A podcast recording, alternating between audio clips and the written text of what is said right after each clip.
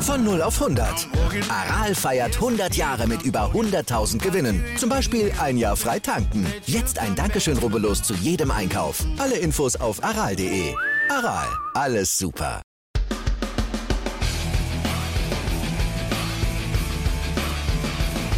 Undrafted. Der Football-Podcast von Fans für Fans. Mit Finn, Tim und Tom.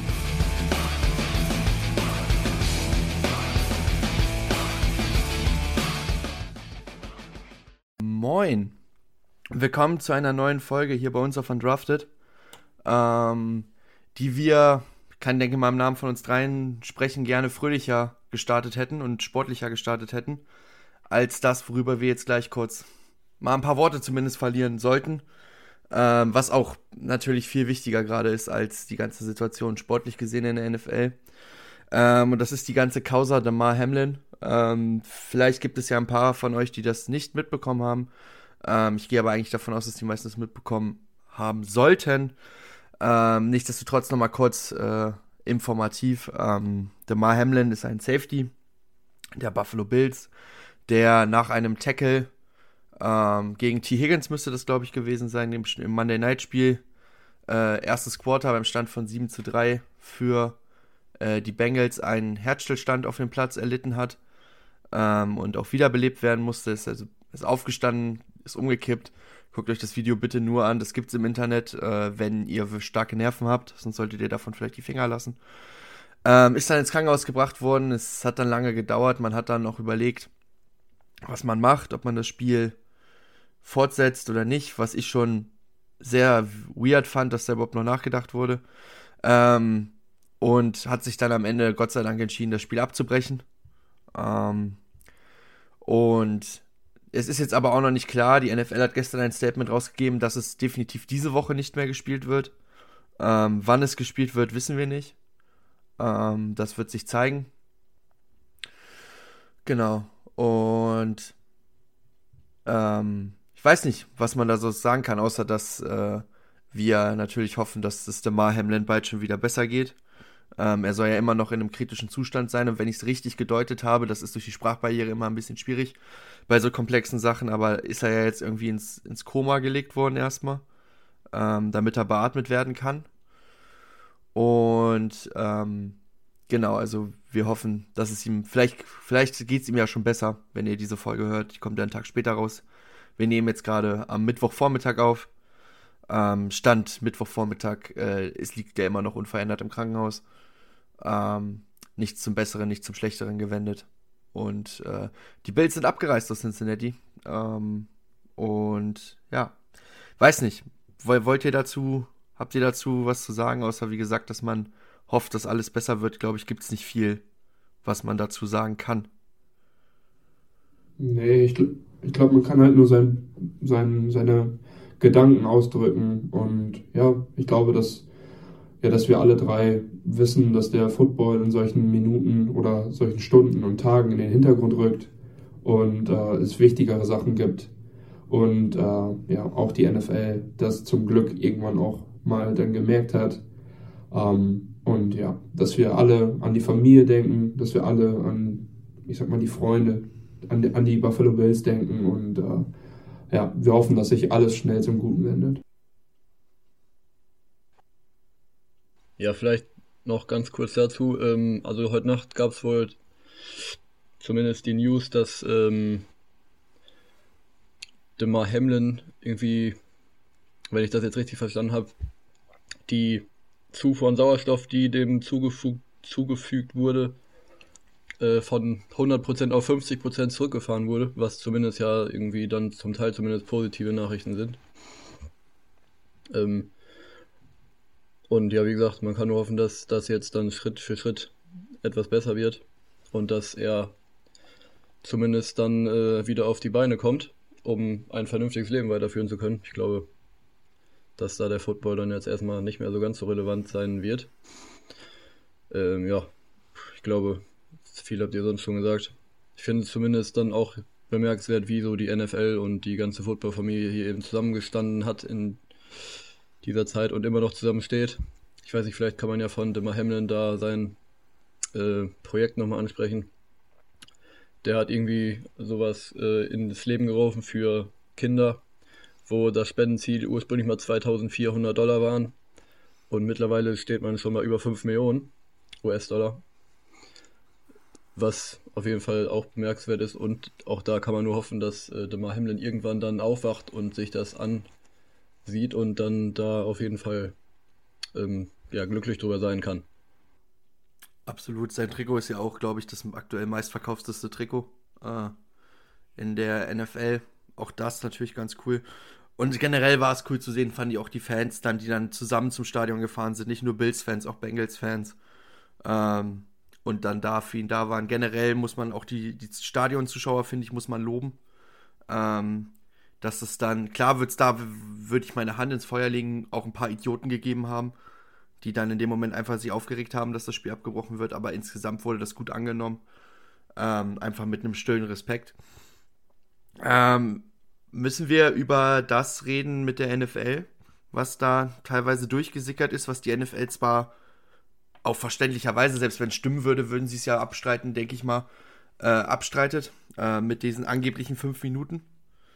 Ähm, ja, sie streiten also es ist ja, sie streiten es ab, richtig. Ähm, aber sie würden es ja auch abstreiten, wenn es so gewesen wäre. Das, das wollte ich sagen. Ähm, ich glaube nicht, dass die NFL sich nach dem Shitstorm, den es da erstmal gab, hinstellen würde und sagen würde, ja, haben wir gemacht. Die ja, UEFA beharrt ja auch bis Aber heute ich darauf, zumindest, dass, dass man da auch dann der NFL mal glauben kann, wenn die das sagen. Ähm, ja. Am Ende, am Ende des Tages ist es auch jetzt erstmal gar nicht so relevant, wie es gewesen ist. Auf ähm, jeden Fall. Von daher würde ich da jetzt erstmal gar nicht groß was zu sagen wollen. Ja, am Ende des Tages ist ja die richtige Entscheidung getroffen worden. So. Und äh, dass man die hätte schneller treffen können, ich denke, das steht außer Frage. Ich glaube, dass ja, das eigentlich vielen sonnenklar war, dass das eigentlich abgebrochen werden muss. Ähm, aber dennoch, am Ende ist man ja zum richtigen Schluss gekommen und besser spät als ja, dann wirklich schonungslos weiterspielen, ohne wirklich Rücksicht auf Verluste. Ja, das ist richtig. Das ist richtig. Ähm, gut, dann haken wir das Thema einfach mal ab, würde ich sagen. Ähm, wir hoffen, dass äh, es mal Hamlin schon bald wieder besser geht, dass wir bald wieder hier nur noch über American Football wieder reden können. Ähm, was wir jetzt auch tun werden, ähm, logischerweise werden wir jetzt auch wieder sportlich werden und auf den, den Rest des Wochenendes zurückblicken. Und dann fangen wir an, wie gewohnt. Äh, ihr kennt das von uns, unsere Rubriken äh, was uns positiv und negativ aufgefallen ist ähm, an diesem Wochenende. Und wir fangen natürlich wie immer mit den positiven Sachen an. Äh, letztes Mal habe ich, meine ich, Finn starten lassen. Richtig, ja. Genau. Dann fängt Tom heute mal an. Jo, ähm, gut, dass du vorhin die Spendenkampagne schon mal angesprochen hast. Die steht, ne, die steht nämlich als allererstes unter meinen äh, Pro, ähm, ja, auf, auf, meiner, auf meiner guten Seite. Ähm, Du hast es angesprochen, da kommt ganz, ganz viel Geld zusammen. Äh, die Footballfamilie ist da für eine wirklich super Aktion. Ähm, ich glaube, wirklich, da haben ja schon viele, viele prominente ähm, Footballspieler was gespendet. Unter anderem Russell Wilson mit, äh, mit seiner Frau mit äh, 10.000 Dollar. Uh, Andy Dalton mit seiner Frau, glaube ich, 3000 Dollar. Die Commanders Franchise 5000 Dollar. Also, das sind wirklich uh, viele Leute für diese ähm, ja, Organisation von Hamlin da. Ähm, und ja, Football is Family und das merkt man da in diesem Moment wieder. Ähm, dazu haben natürlich alle Franchises von der NFL dann äh, ein, also alle zusammen diese, diese Bilder gepostet mit den Prayers für ihn. Und äh, ja, das ist wirklich super, dass man da zumindest äh, seine Anteilnahme zeigt. Und ähm, ja, das ist auf jeden Fall eine sehr, sehr gute Sache. Und jetzt kommen wir mal zum Sportlichen. Ähm, ich habe Tom Brady drauf. Wir haben lange drüber geredet. Ist er washed? Ist er nicht washed? Ähm, diese Woche war er auf jeden Fall nicht washed. Ich habe die Erfahrung angesprochen. Drei lange Dinge auf Mike Evans, den man im selben Atemzug hier auch nennen muss. Ähm, erstmal Brady Stats, 34 von 45 angebracht für 432 Yards und drei Touchdowns. Die drei Touchdowns hat Mike Evans alle gefangen. Ähm, waren insgesamt 10 Receptions für 207 Yards. Ähm, ja, Mike Evans, Tom Brady, das war wirklich spitze. Die haben sich dadurch die NFC South geholt und geclincht und äh, ja, das war die Erfahrung von den beiden Jungs. Und das haben die super gemacht. Ähm, dann haben wir noch einen Quarterback, äh, Jared Goff, wirklich ein super Spiel gehabt, 21 von 29 angebracht, 255 Yards, drei Touchdowns, wirklich ein super Spiel von ihm. Dann haben wir noch Devonta Adams, ähm, sieben Receptions, 153 Yards, zwei Touchdowns, ähm, einer wirklich unglaublich geil gefangen. Ähm, mit einem wirklich guten Wurf von Jared Stidham, habe ich jetzt nicht so erwartet von ihm. Der ging nämlich wirklich in die Ecke der Endzone über Javarius Ward drüber weg und äh, den holt sich Devonta Adams da runter und das sah schon wirklich nach einem Monster-Catch aus. Ähm, Devonta Adams auch verdient in dieser Rubrik hier. Und dann haben wir noch, also bei diesen Vorzeichen muss man den da eben mal kurz reinhieven. Mike Tomlin, 8 und 8, mal wieder. Ähm, bei einem Win. Es ist die 16. Not-Losing-Season von ihm. Äh, er steht auf einem All-Time-Record von 162 zu 93 und äh, Mike Tomlin kann natürlich hier seine Serie fortführen mit dem Spiel, was wir später noch hier äh, bei uns haben gegen die Browns. Wie gesagt, 15 Saisons mit einem neutralen oder positiven Record hat er schon. Jetzt steht er 8 und 8, was wirklich wenig Leute vorausgesagt haben, dass das passieren könnte. Und ja, er steht kurz davor, die 16. Saison nacheinander zu haben. Und äh, das wäre schon mal wirklich, ja, unglaublich eigentlich. Und ja, das waren meine, meine, meine positiven Sachen hier von dieser Woche. Ja, vor allem bei Pittsburgh ist es halt bemerkenswert, dass sie jetzt 2 und 6 gestartet sind in die Saison, ne? Genau. 2 und 6 Record. Ähm, ja, Mike Tomlin. Coaching-Legende. Kann man, glaube ich, so unter dem Begriff zusammenfassen. Finn, dann mach du doch mal gern weiter. Ja, irgendwie auch crazy, dass Mike Tomlin schon so lange Headcoach bei Pittsburgh ist, ne? Irgendwie beim Kopf ja. ist er immer noch so 35 und so ein übelst chilliger Dude. Ähm, ja, also viel hast du auch schon jetzt genannt. Brady, Mike Evans habe ich auch. Den Zusammenhalt, äh, Zusammenhalt innerhalb der Liga habe ich auch nochmal aufgeschrieben. Dann habe ich Jared Stidham auch zumindest aufgeschrieben. Du hast gerade Devonta Adams schon genannt.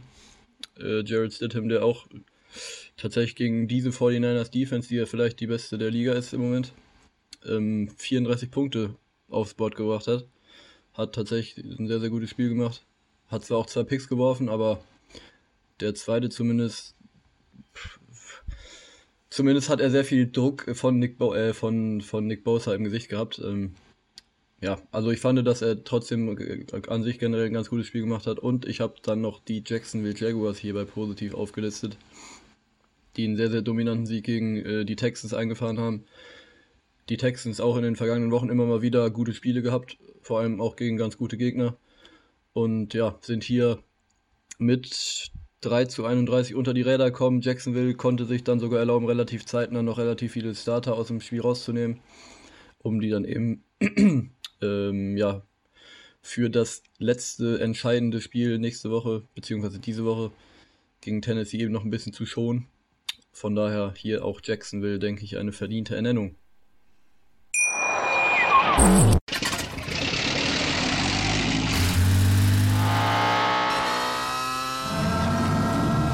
Von 0 auf 100. Aral feiert 100 Jahre mit über 100.000 Gewinnen. Zum Beispiel ein Jahr frei tanken. Jetzt ein Dankeschön, rubbellos zu jedem Einkauf. Alle Infos auf aral.de. Aral, alles super. Absolut absolut. Ähm, erstmal zu dem, was, was, ihr, was ihr genannt habt, was ich auch hier stehen habe, der Zusammenhalt in der NFL. Ich glaube, den hätte jeder hier heute aufgeschrieben.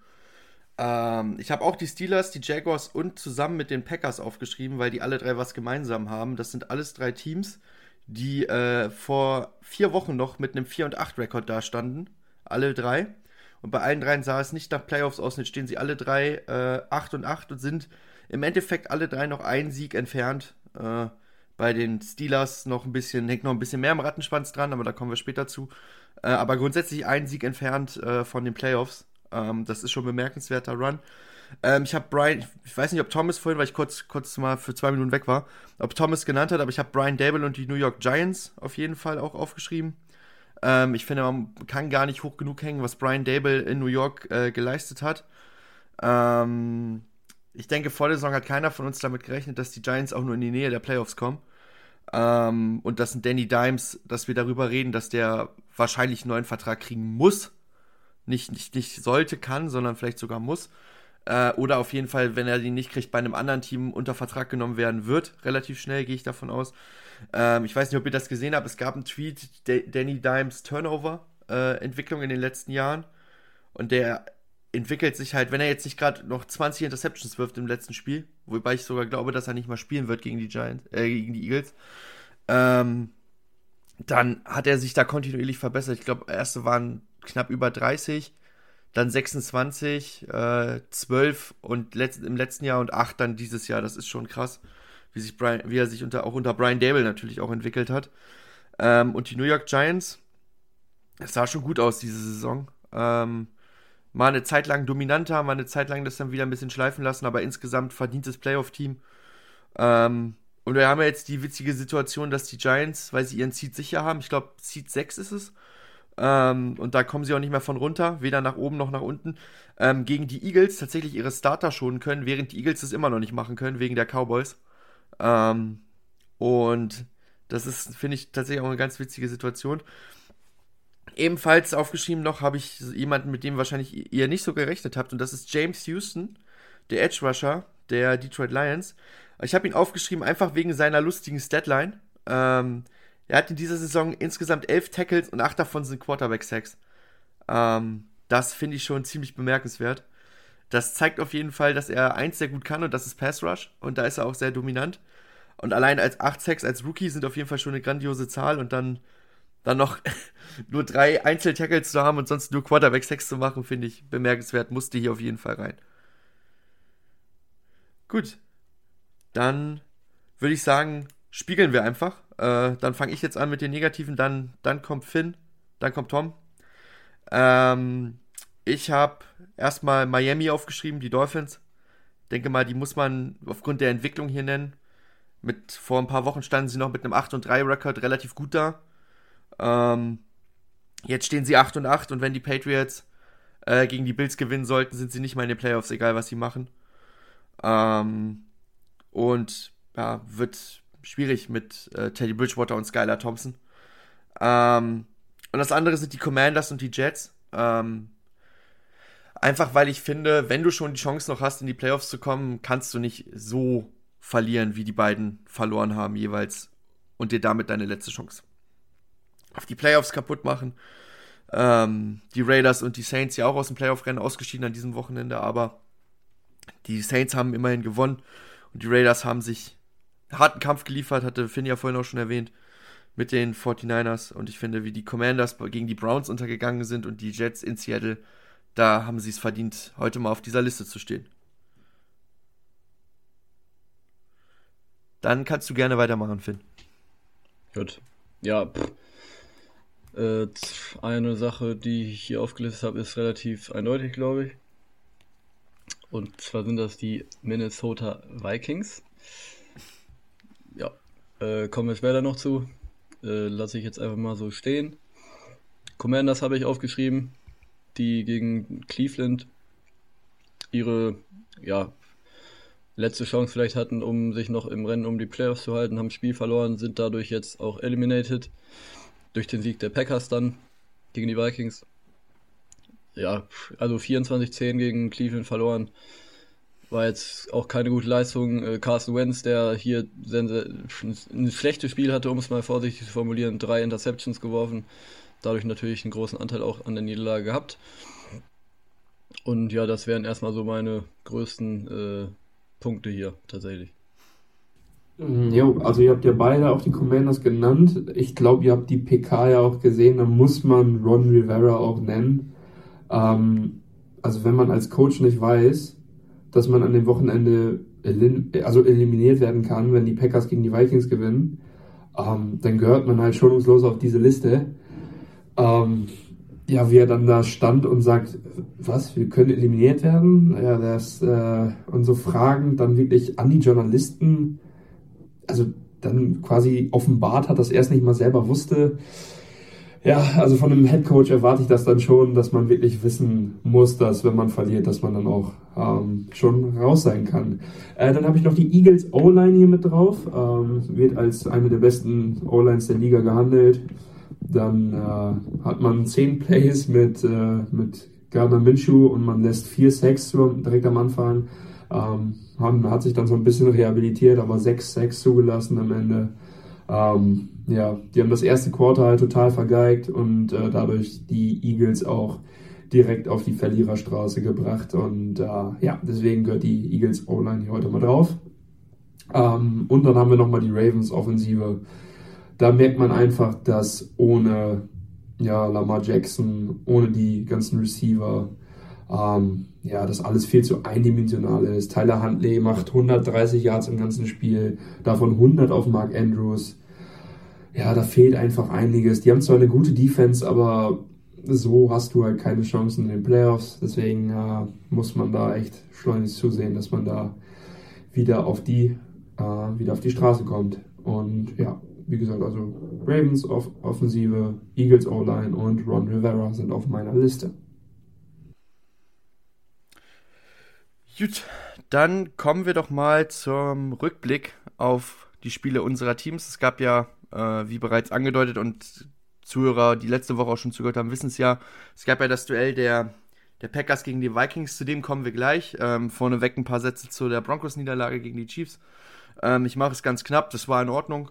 So runter habe ich dieses Spiel verbucht, das war jetzt nicht grausam, das war aber auch nicht überragend, das war in Ordnung. Äh, Justin Simmons kann man positiv herausheben, der jetzt mit, ich glaube, sechs Interceptions müsste er sogar die Liga anführen. Äh, aktuell in Interceptions. Ähm, und, oder zumindest die Safeties führt er an.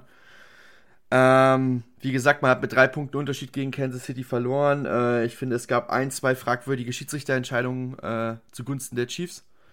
Ähm, Gerade das Roughing the Passer im letzten Spielzug, was nicht gepfiffen wird, gegen Russell Wilson äh, mit äh, Chris Jones, ist für mich halt glasklares Roughing the Passer. Wenn wir das die ganze Saison so pfeifen, dann müssen wir es in dem Moment auch so pfeifen.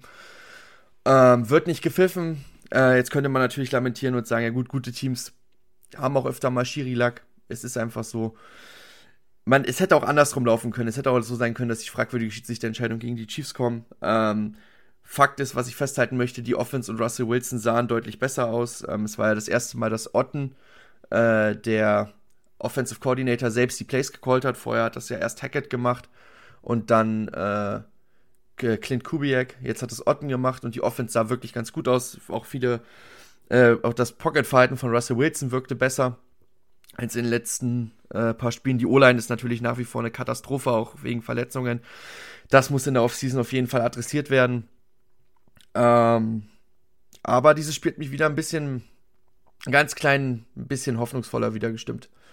Mal gucken jetzt, wer der nächste Headcoach wird und dann schauen wir weiter. Die Saison ist vorbei. Man kann sich vielleicht jetzt noch einen schönen Abschluss holen, dass man nicht 0 und 6 geht in der Division gegen die Chargers am Wochenende. Ähm, aber das wird man sehen. Und mehr brauchen wir zu Denver in diesem Podcast auch nicht mehr sagen. Ähm, außer vielleicht noch ganz kurz, dass tatsächlich es einen neuen Kandidaten gibt äh, auf der Headcoach-Liste für die Broncos ähm, nach dem wirklich krassen College-Halbfinale zwischen Michigan und TCU äh, tauchten immer mehr Jim Harbaugh-Gerüchte auf, äh, der ja schon mal die 49ers in den Super Bowl geführt hat, also auf jeden Fall auch NFL-Headcoaching-Erfahrung hat und seit Jahren mit Michigan äh, ein sehr ein College-Programm auf sehr erfolgreichem Niveau führt. Ähm, dass er A, kam das Gerücht, dass er wohl, wenn er ein Angebot bekommt, äh, auch in die NFL wechseln möchte und B, dass die Broncos wohl interessiert wären an ihm. So, und also dass sie ihn zumindest einladen werden für ein Gespräch. Und alles weitere, das klärt sich dann wahrscheinlich in den Wochen nach dem letzten Spieltag der Regular Season, den wir ja jetzt vor uns haben. Ähm, bevor wir aber über die News und, und über den nächsten Spieltag reden, kommen wir natürlich jetzt zu dem Spiel, dem Elefanten im Raum. Ähm, die Packers schlagen die Vikings. Ich überlasse Tom in dem Fall, dass er das Ergebnis nennen darf. Ähm, ihr zwei könnt das unter euch gerne ausmachen, wie ihr das Spiel reviewen wollt. Mir ist das völlig egal. Ich gehe mal an, dass Finn weniger zu dem Spiel sagen möchte, wahrscheinlich als Tom. Äh, deswegen übergebe ich einfach erstmal an Tom und danach könnt ihr das unter euch ein bisschen abstimmen. Ja, ich glaube, das kriegen wir hin. Äh, ich glaube, ich kann nur den Anfang machen. Ich glaube, dass äh, Sieht Finn mir nicht nach. Ähm, ja, auf jeden Fall fangen wir mal so an. Äh, die Vikings gewinnen nur knappe Spiele in dieser Saison. Und wenn ich euch sage, dass am Ende Nick Mullins und Jordan Love auf dem Platz standen, dann wisst ihr, wie das Spiel ausgegangen ist. Ähm, ich wollte die ganze Saison über Packers Defense und zum Ende der Saison bekomme ich sie dann mal. Ähm, das Spiel geht mit 41-17 aus, obwohl man dann äh, 41-3 geführt hat und dann beide zweite Garden auf dem Platz standen.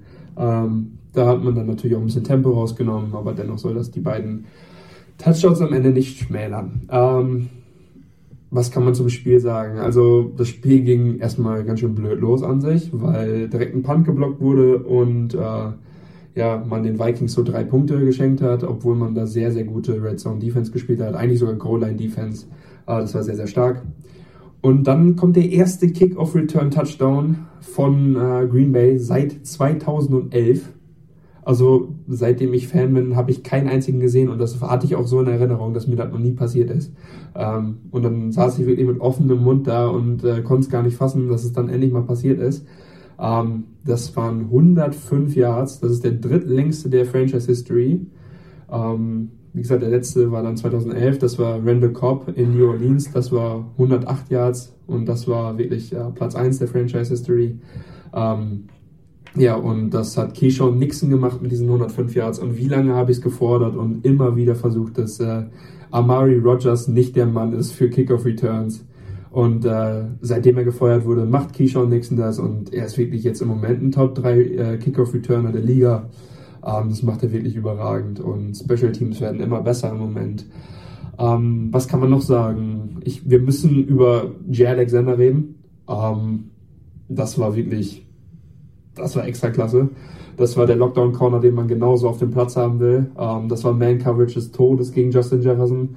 Ähm, auf dem Platz muss man so sagen, er hat ein bisschen gespielt wie ein Arschloch.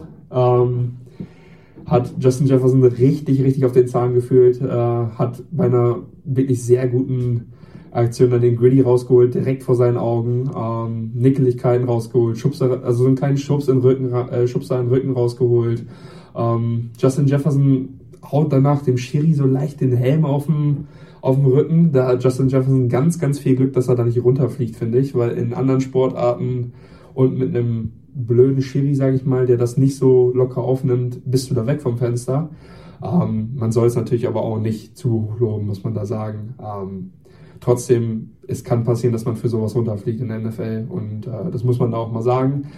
Man hat das Turnover bei 4 zu 0 gewonnen. Ähm, Amos, äh, Adrian Amos, ähm, dann Rudy Ford, dann Savage, beide, alle eine Interception gefangen. Savage war sogar ein Pick 6.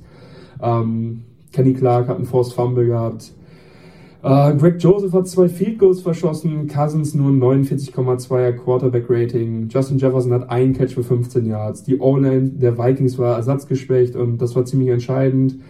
Um, Ezra Cleveland hat ganz viele Strafen gezogen. Das war wirklich super. Ähm, ein Play standen die Vikings nur mit zehn Mann auf dem Feld. Und ihr merkt schon, wenn man das alles so nacheinander einfach runter erzählt, all das hat es dann auch Green Bay sehr, sehr einfach gemacht. Äh, das war wirklich kein guter Tag von den Vikings. Ähm, Devin Cook und Alexander Madison waren kein Faktor. Ähm, Aaron Jones und AJ Dillon, AJ Dillon haben es beide sehr, sehr ordentlich gemacht. Aaron Jones 111 Yards, AJ Dillon wirklich für die dreckigen Yards wieder auf den Platz gekommen. Und so geht man halt von 4 und 8 mit 3% Playoff-Chancen auf 8 und 8 mit 66% Playoff-Chancen in vier Wochen. Ähm, diese Woche geht es gegen die Lions. Man hat es alles in der eigenen Hand. Ähm, wer mir das vor vier Wochen gesagt hätte, dem hätte ich einen Vogel gezeigt.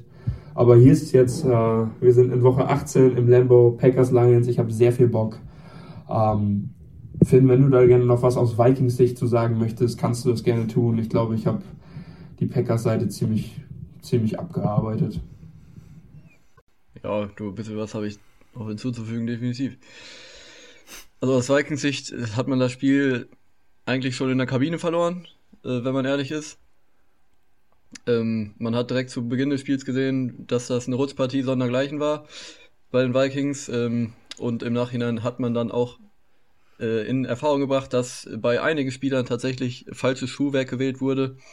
Ähm, die Equipment Manager haben wohl ja gemeint, dass es äh, wohl sehr ratsam wäre, äh, Schuhe mit dicken, langen Stollen anzuziehen, wie da jetzt die, genau die Maße waren, kann ich gar nicht sagen. Auf jeden Fall haben viele Spieler halt sich dagegen entschieden. Das hat man gesehen. Also, wie gesagt, sehr, sehr viele Spieler zu Beginn des Spiels äh, ausgerutscht bei jedem Play und haben dann auch im Laufe des Spiels alle ihre Schuhe gewechselt. Und äh, ja, da war das Spiel aber dann teilweise schon gegessen. Die Vikings äh, haben mit 0 zu 4 das Turnover-Battle verloren. Drei Interceptions von Cousins, ein Fumble von Cousins und so kannst du halt auch kein Spiel gewinnen, muss man sagen. Nach dem geblockten Punt, der auch, also da muss man Josh Metellus auch definitiv mal Credit geben, der hat letzte Woche auch schon einen Punt geblockt, äh, spielt definitiv sehr, sehr gute Special Teams diese Saison. Ähm, ja, lief im Grunde auch alles gegen die Vikings, was gegen die Vikings laufen kann.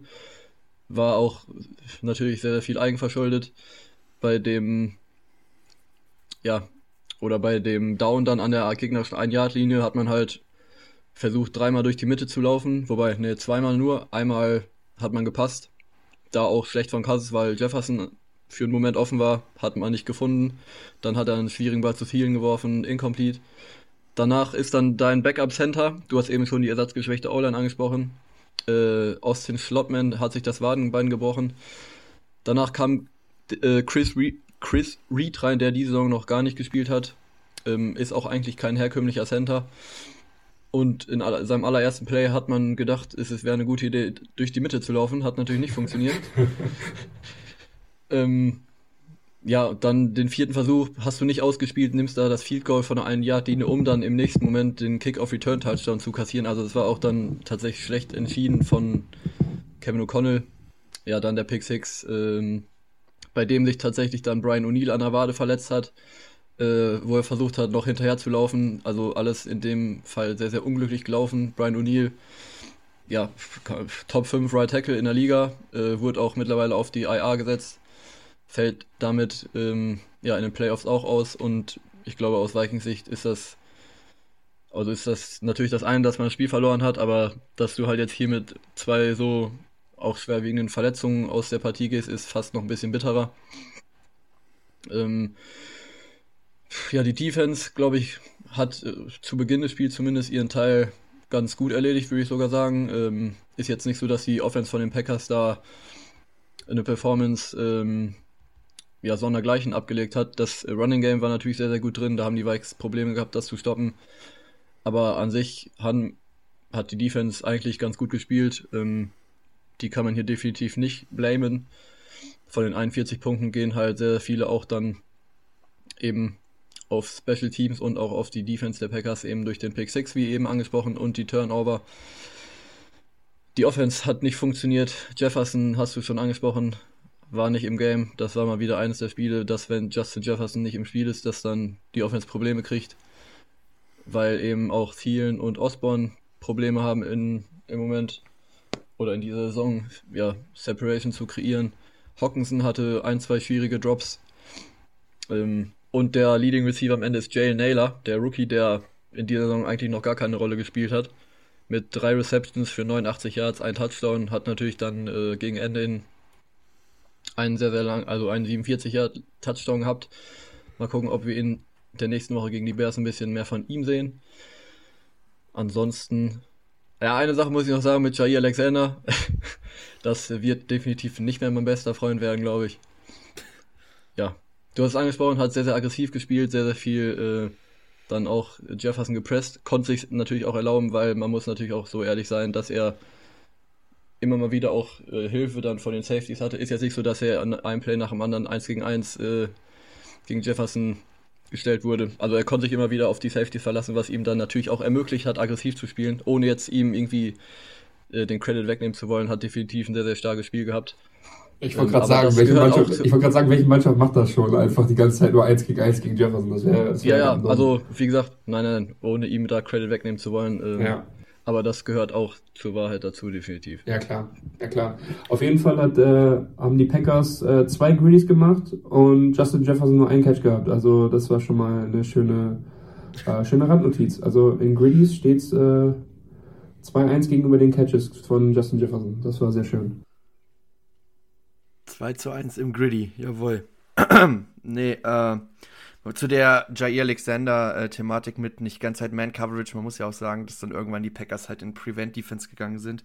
Also ja. Prevent, für alle, die es nicht wissen, ist halt, heißt halt einfach verhindern. Das bedeutet, dass man halt viele tiefe Zonen einfach spielt, dass man halt einfach versucht, die Big Plays wegzunehmen, weil man führt ja hoch und äh, die Zeit ist dann eher der Feind äh, des Gegners. Und dann lässt man den Gegner einfach im Notfall die kleinen Plays nehmen, die halt nicht zu Scores führen. Ähm, und dann ist ja logisch, dass ein Jair Alexander nicht mehr viel 1 zu 1 gegen Justin Jefferson spielt, sondern eher in seiner Zone. Ähm, wer hätte das gedacht? Die Packers, euch reicht ein Sieg, ne? Ihr müsst nur jo. gewinnen, dann seid ihr. Richtig, dann seid ihr in den Playoffs. Richtig. Ja, wir müssen, ich glaube, wir müssen dann noch mal kurz drüber reden. Ähm, Jay Alexander gegen Justin Jefferson, ich glaube, das wird die nächsten Jahre noch äh, ja, sehr, sehr hitzig. Und ich glaube, für viele Fans sehr, sehr schön, wenn man sich zweimal jedes Jahr sieht. Ähm, ja, ich freue mich jetzt schon auf das nächste Mal, muss ich ehrlich sagen, weil das äh, macht wirklich Spaß, die beiden gegeneinander zu sehen. Ich meine, das ist ja jetzt auch mich, eine kleine. Ich freue mich auf den Moment, äh, wo Jefferson dem mal richtig die Hosen auszieht und der dann äh, nicht sich dämlich ins Interview danach stellt. ja, gut, das, kann genauso, das kann genauso gut erklären. Das kann genauso gut passieren. Ne? Ähm, auf jeden Fall, das sind, das sind beides absolute äh, Top-Spieler auf ihrer Position in der, in der NFL und äh, das ist ein richtig geiles Duell, was wir jedes Jahr zweimal sehen. Ich glaube, da können wir uns jedes Jahr sehr darauf freuen. Das nehme ich so mit als Schlusswort für dieses Spiel. Ähm, kommen wir zum Injury Report, äh, der sehr kurz ausfällt. Ähm, ich habe nur drei Namen. Äh, Schlottman und O'Neill hat Finn ja schon angesprochen. Ähm, bei Denver kann man theoretisch noch Dalton Reisner nennen, der ist auch auf die IR gesetzt worden, aber der ist eigentlich schon gefühlt die ganze Saison immer mal wieder verletzt, nicht verletzt. Und für dieses eine Spiel ist dieser IR jetzt auch nicht mehr wirklich von Bedeutung. Ähm, bedeutender könnte die Verletzung von Jordan Brooks werden, noch im Laufe der Saison. Der Linebacker von Seattle hat sich das Kreuzband gerissen, fällt damit für den Rest der Saison aus. Sollte, und Tom hofft es natürlich nicht, es so kommen, dass die Packers gegen die Lions verlieren und die Seahawks gewinnen, wären die Seahawks ja in den Playoffs. Ähm, und damit äh, würde die Verletzung dann schon deutlich schwerer wiegen, als sie es jetzt gerade offiziell für den Moment tut. Ähm, Jordan Brooks, einer der Tackling-Leader in der NFL, äh, was nach Solo-Tackles, ähm, also ganz wichtiger Mann. Dann ist Christian McCaffrey aktuell Day-to-Day, äh, -Day, sagt man ja in, in, der NFL, also wir gucken von Tag zu Tag, ganz einfach übersetzt, ähm, mit, einem, mit einer Knöchelverletzung, äh, einer leichten, laut Kai Shanahan, das soll keine schlimme sein. Und Nick Foles kann man hier noch nennen, der sich äh, eine Verletzung an den Rippen zugezogen hat bei dem Sack von Kayvon Thibodeau, wo er ja auch danach, also Thibodeau in dem Fall kritisiert wurde. Was ich persönlich jetzt nicht so krass verstehen kann. Klar, man sollte jetzt nicht zelebrieren, wenn der Gegner am Boden liegt, aber ich glaube, in der Situation hat er es auch einfach vielleicht sogar gar nicht mitbekommen. Ähm, der fällt jedenfalls auch jetzt für das letzte Saisonspiel aus. Das heißt, äh, Sam Ealinger wird noch einmal die Chance kriegen als Colts Quarterback. Nicht Matt Ryan, Ealinger. Und dann nächstes Jahr Derek Carr wahrscheinlich. Ähm, Nee, aber da kommen wir gleich auch noch mal kurz zu.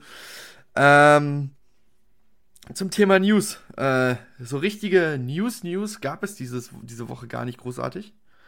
Ähm, außer wenn man jetzt sagen möchte, dass Lions gegen Packers das Sunday Night Spiel ist und die Chiefs gegen die Raiders und die äh, Jaguars gegen die, die äh, Titans am Samstag stattfindet. Das ist vielleicht so eine kleine News.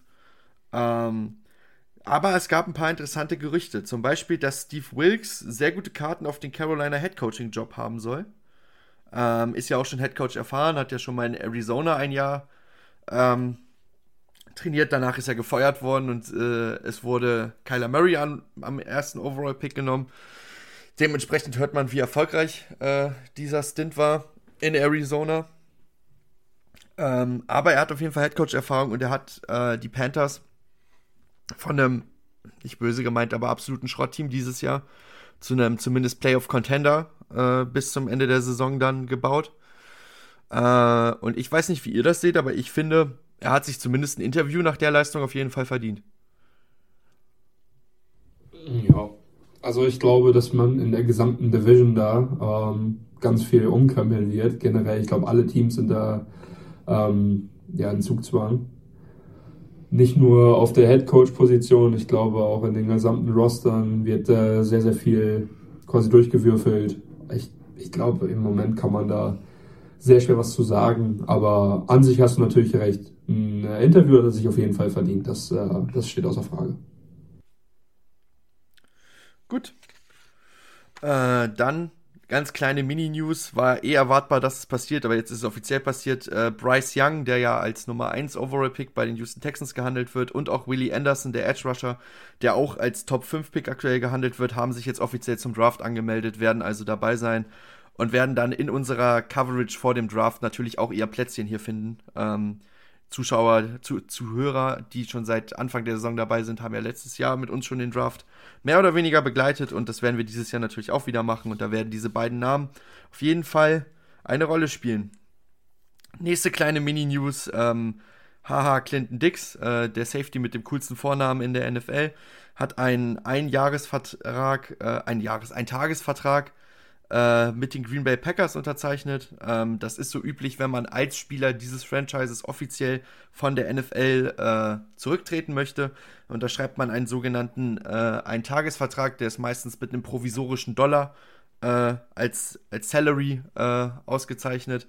Ähm, und das hat Haha Clinton Dix jetzt gemacht, der auch den Großteil seiner Karriere bei den Green Bay Packers verbracht hat. Ich glaube, in Washington war er auch eine Zeit lang, glaube ich. Ähm, bin mir aber nicht ganz Bears sicher, da bei den Bears, genau. Ähm, auf jeden Fall seine erfolgreichste Zeit in Green Bay gehabt und von daher denke ich mal, Tom wird mir zustimmen. Schön zu sehen, dass dieser Mann als Green Bay Packer retiren kann. Ja, auf jeden ähm, Fall. Machen die Packers auch selten. Genau, das stimmt. Aber mach, das sieht man sowieso nicht so. Also ich finde, die, in den letzten Jahren, das kannst du wahrscheinlich an zwei Händen abzählen, dass Leute das gemacht haben, einen Tagesvertrag irgendwo unterzeichnet haben und retired sind. Ja, ähm, wird, wird weniger, ne? Wird immer weniger, genau. Die meisten retiren dann einfach bei dem Team, wo sie sind. Aber ich finde, es ist eine schöne Tradition, das beizubehalten. Ähm, dann vielleicht noch die große News von letzter Woche, die, die rauskam, kurz nachdem wir die Podcast-Folge beendet hatten, ähm, über die wir aber, über die es sich aber lohnt zu sprechen, ähm, nämlich, dass Derek Carr keine Rolle mehr in Las Vegas spielen wird. Ähm, bei den Raiders. Er ist auch aus dem Roster rausgenommen worden ähm, und wird gar nicht mehr für die Raiders auflaufen.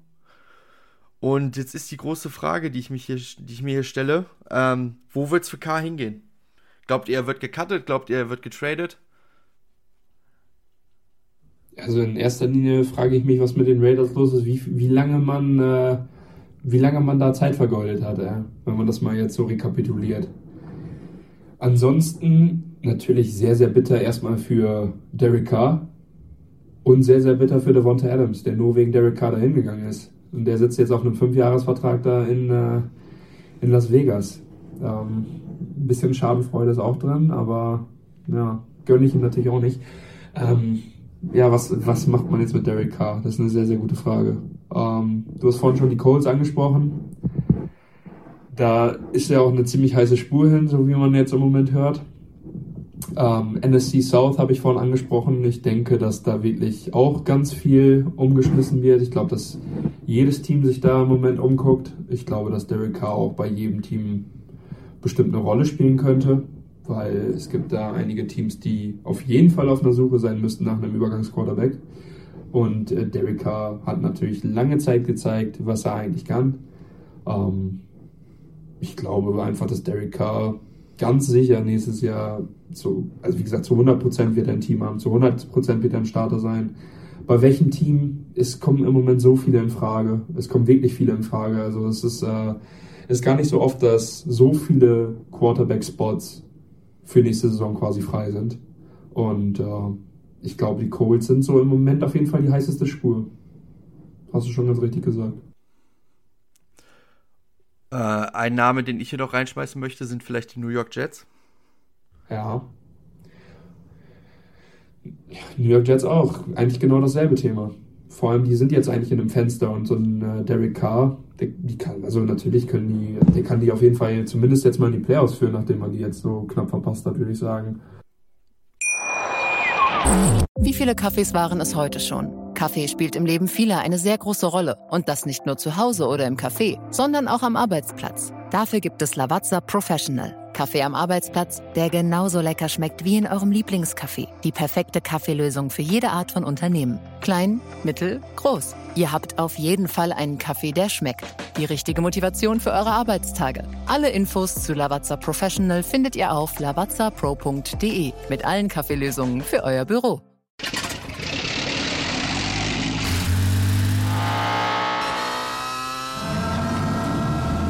0 auf 100.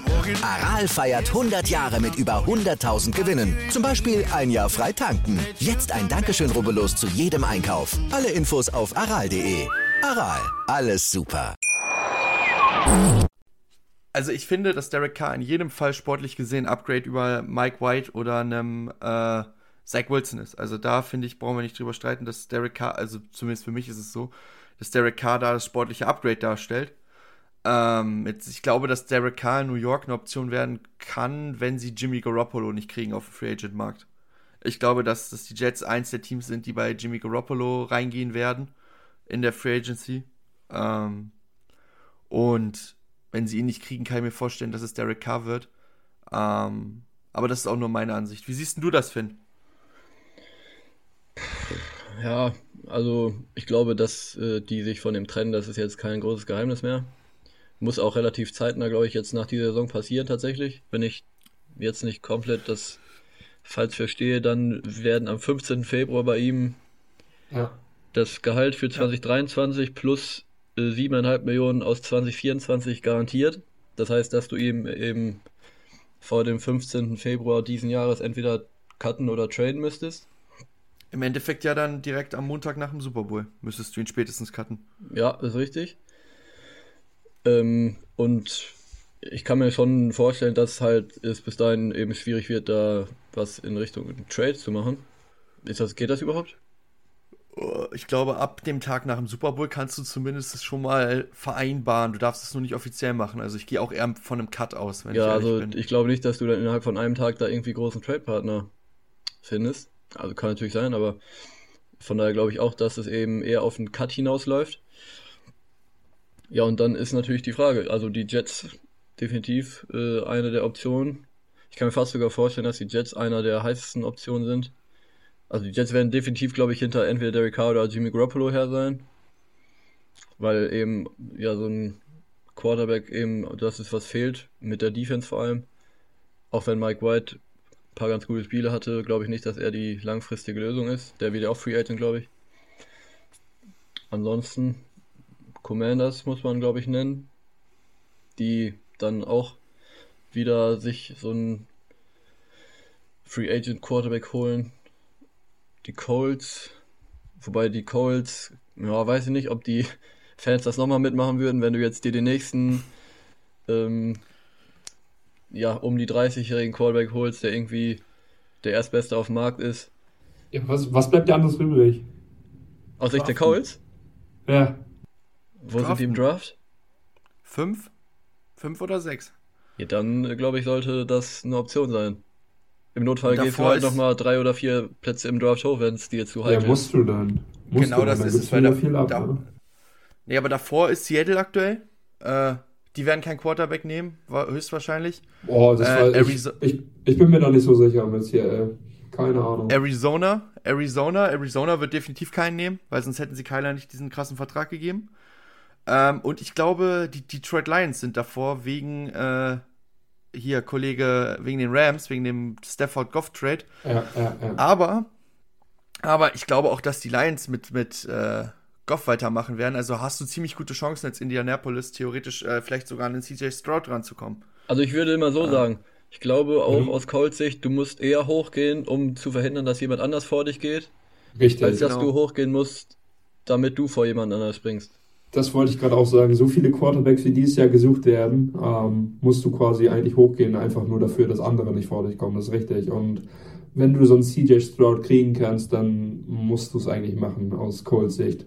Und wenn du den nicht kriegst, was bleibt dir anders übrig als sowas wie Derek Carr? Nichts mehr. Ja, also ich würde, ich kann bei den Colts auch sogar vorstellen, dass die eins der Teams sind, die dann einen äh, Will Lewis nehmen äh, im Draft. Das kann ich mir auch vorstellen ähm, dass die so jemand sind, die sagen, okay, er hat den Arm, er hat das Upside und an der Technik können wir noch arbeiten. Dieser Quarterback-Typ hat sich ja seit der Entwicklung von Josh Allen, hat er sich ja so ein bisschen rehabilitiert in der NFL, dass man sagt, okay, wir nehmen das rohe Armtalent äh, und versuchen ihn dann technisch zu entwickeln, weil es ja bei Josh Allen wunderbar funktioniert hat. Das muss man ja wirklich sagen für die Bills. Ähm, und damals haben wir auch alle sich aufgeregt. Ich kann mir, erinnere mich noch an Draft-Takes von Kommentatoren, die gesagt haben, warum nehmen die Josh Allen und nicht, ich glaube, Josh Rosen war in dem Draft mit drin. Ähm, vor Josh Rosen. So, Jetzt gucken wir uns mal an, wo Josh Allen jetzt ist und wo Josh Rosen jetzt gerade ist. Weißt du, wo Josh Ähm, Rosen ist? Ich glaube, er hat gar kein Team. Der ist äh, So. bei den Vikings im Practice Squad tatsächlich. Ach, echt? Geil. Ähm, ja, gut. Nee, aber Muss man nicht wissen. denke ich mal, klar. Klar, was ich, was ich, was ich sagen wollte. Äh, ich kann mir vorstellen, dass die Colts auch noch auf, auf, auf Kollege Lewis von Kentucky äh, ein Auge werfen. Ähm, ich kann mir auch K vorstellen. Ich kann mir auch was ganz anderes vorstellen. Ähm, Quarterback-Markt wird interessant in dieser Offseason. Äh, da sind Fürs- ein paar Teams dabei, die Ja, äh, einen Quarterback brauchen und es gibt wenig Alternativen. Wenn man Für ehrlich Sam. Howell traden, unbedingt. Sam Howell, der noch keine Re- Regular Season Minute gespielt hat in der NFL. Ähm, Ich hoffe, ich hoffe diese bester, Woche. Ich hoffe diese Woche. bester Quarterback der Klasse, Tom, ne? Ja, bin ich immer noch dabei. Guck mal, was Malik Willis macht. Ja, Malik Willis ist, glaube ich, die NFL-Karriere für jetzt gerade schon vorbei, bevor sie begonnen hat. Ähm, So, und wie viele hatten wir noch eins? ja, viele. Gebe ich zu. Ich hab's, ich hab's gesagt, die besten Surfer sitzen am Strand. Ja, die besten Surfer sitzen am Strand, genau. So, dann, ich habe noch eine Kleinigkeit euch mitgebracht, ähm, bevor wir zur Spieltagsvorschau kommen. Und zwar ich einen, bin ich über einen Tweet gestolpert, wo einige Spielernamen genannt wurden, die 2023 Free Agent werden und einen richtig großen Vertrag kriegen könnten. Und ähm, da ging es darum, entweder einen großen Vertrag, unabhängig, ob sie bei ihrem Team bleiben oder nicht. Ich habe ein paar Namen davon mitgebracht. Ähm, Im Sinne von Deal or No Deal. Ähm, und ich möchte jetzt einfach von euch wissen, würdet ihr als Team, was ihm aktuell diesen Spieler besitzt, dem Spieler einen großen Vertrag in dieser Offseason geben oder würdet ihr ihn in die Offseason ziehen lassen? Weil das sind alles Spieler, die mit guter Leistung überzeugt haben in den letzten Jahren und die auf jeden Fall einen großen Vertrag haben wollen werden. Muss gar nicht groß begründet sein, äh, könnt ihr gerne machen, müsst ihr aber nicht. Äh, könnt auch einfach sagen, ob ihr es machen würdet oder nicht. Der erste Name ist Lamar Jackson, Quarterback der Baltimore Ravens. Deal. Ja, ich gehe auch mit, auch Deal. Ich würde ihm auch den Vertrag geben. Kann mir aber auch vorstellen, dass das einer Kandidat für einen Franchise-Tag erstmal ist, um sich noch mehr Zeit äh, zu verschaffen, um zu verhandeln. Ja, ich würde einfach nur einen Deal geben, weil man sieht, wie limitiert die sind ohne den. Ja, das ist richtig. Die Offense ist sehr auf ihn ausgelegt. Also, Ja. ich würde dem auch einen Deal geben, aber das entwickelt sich da ja immer mehr in Baltimore zu irgendwie auch so einer Fitschau, muss man sagen. Ja, ja, Das zieht sich ja jetzt schon seit ein, zwei Jahren was hin. Und irgendwie hat man nicht das Gefühl, dass da irgendwie Besserung in Sicht ist. Von daher glaube ich, dass das nochmal interessant werden könnte, aber ich ja, würde dem auch definitiv ähm, einen Deal geben. Deswegen kann ich mir halt bei Jackson gut vorstellen, dass, dass die versuchen, so diesen Washington-Weg zu gehen, damals mit Kirk Cousins vielleicht. Dass sie nochmal zwei Jahre jeweils durch einen Franchise-Tag teurer an sich binden. Vielleicht dann im Draft in der er Ende der ersten Runde, Anfang der zweiten Runde einen Quarterback, äh, der nicht direkt spielen kann, aber Entwicklungspotenzial hat, draften. Und dann gucken, ob sie den entwickelt kriegen oder ob sie Lamar danach noch den großen Vertrag geben können oder müssen. Können im Sinne Ja. von, ob er dann überhaupt noch Bock hat. Wie viele Spiele Ähm, hast du nächsten- mitgebracht? Ähm, das sind fünf. Geil. Die- Mach weiter. Die nächsten zwei nenne ich auch mal direkt zusammen, weil sie spielen beide fürs selbe Team. Da könntet ihr vielleicht schon mal wissen, in welche Richtung ich gehe. Und das sind Daniel Jones und Saquon Barkley, der Quarterback und der Running Back der New York Giants. Beide,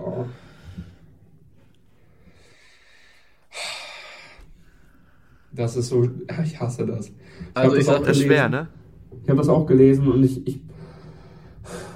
Daniel Jones. Oh Mann, ey, das. Also Saquon würde ich schon. Also, das ist richtig schwer. Also sind wir mal ehrlich, das Ding ist, Saquon musst du eigentlich verlängern. Ja, Saquon ja, aber Daniel Jones, ey. Aber eigentlich musst du nach der aktuellen Saison, und es ist ja What Have You Done For Me Lately, auch Daniel Jones verlängern. Weil du gießt ja das Risiko ein, wenn du ihn nicht verlängerst und du kriegst auf dem Free Agent Markt nicht jemanden äh, von den vernünftigen, erfahrenen Quarterbacks und musst mit einem Rookie in die nächste Saison gehen.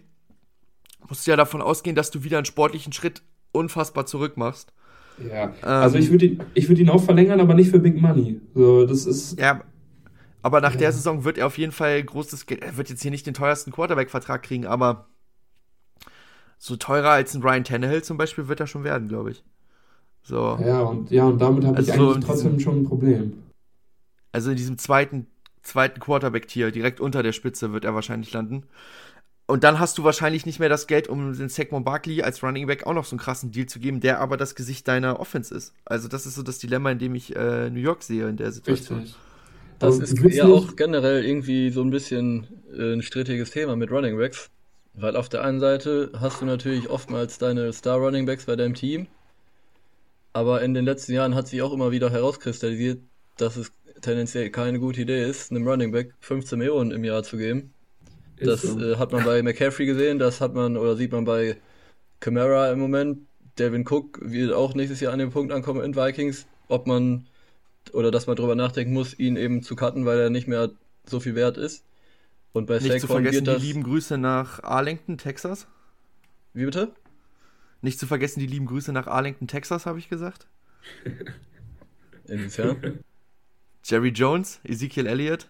Achso, wenn wir über zu ja, teure Running Back Deals reden. ja, ja, ich habe gerade Texans gedacht. Natürlich, Houston, äh, Ja, äh. Dallas, äh, Das Houston. Ezekiel Elliott, da ist genau das gleiche Problem. Und bei Saquon wird das auch früher oder später auftreten, glaube ich. Ich würde ihm, glaube ich, keinen vier oder fünf Jahresvertrag auf jeden Fall geben, um den bei mir zu behalten. Also so ein Franchise-Tag bei Saquon kann ich mir da tatsächlich eher dann auch noch vorstellen.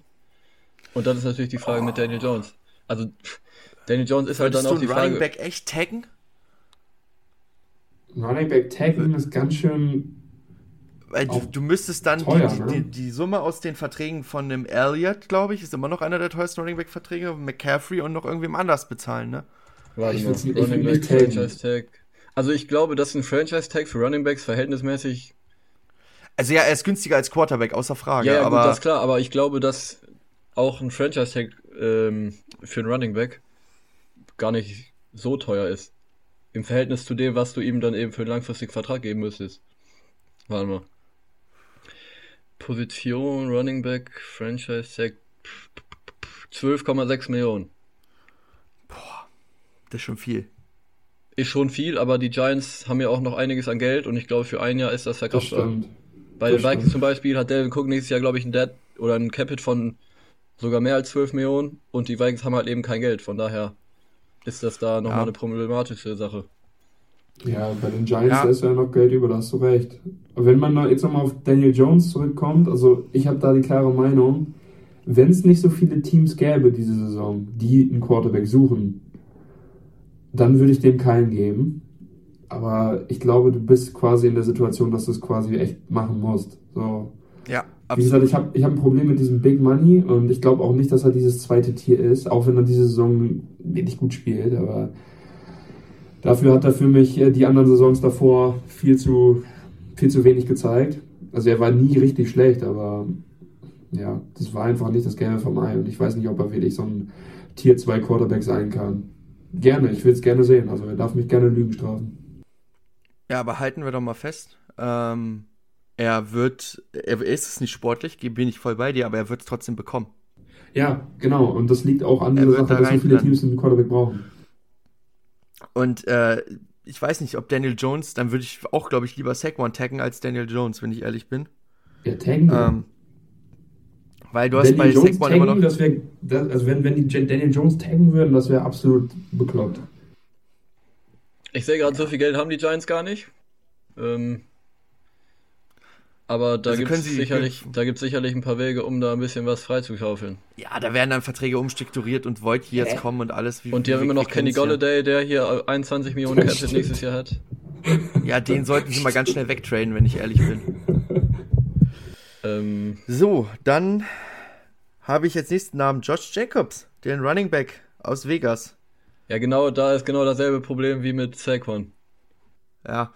Jacobs ja auch irgendwie witzig, wie sich seine Meinung so ändert, ne? Vor ein paar Wochen hat er noch richtig gegen das Team geschossen, da dachten noch alle, okay, das war's jetzt in, in Vegas für ihn. Und jetzt hat er irgendwie vor dem letzten Spiel gesagt, er möchte lifelong Raider bleiben. So. Was ist mit dem?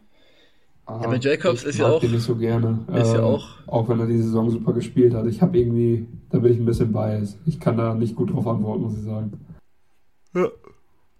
Bin ich voll bei dir. Also bei Jacobs war ja immer das Ding, dass er irgendwie immer hinter seinen Erwartungen zurückgeblieben ist. Und dieses Jahr in einer neuen Offense zeigt er, was er auch für ein Potenzial noch hat. Und da gilt genau das Gleiche. Und es wird jetzt nicht nur wenig, also es wird nicht wenige Leute geben, die auch da nach dem Motto verfahren, uh, never pay a running back.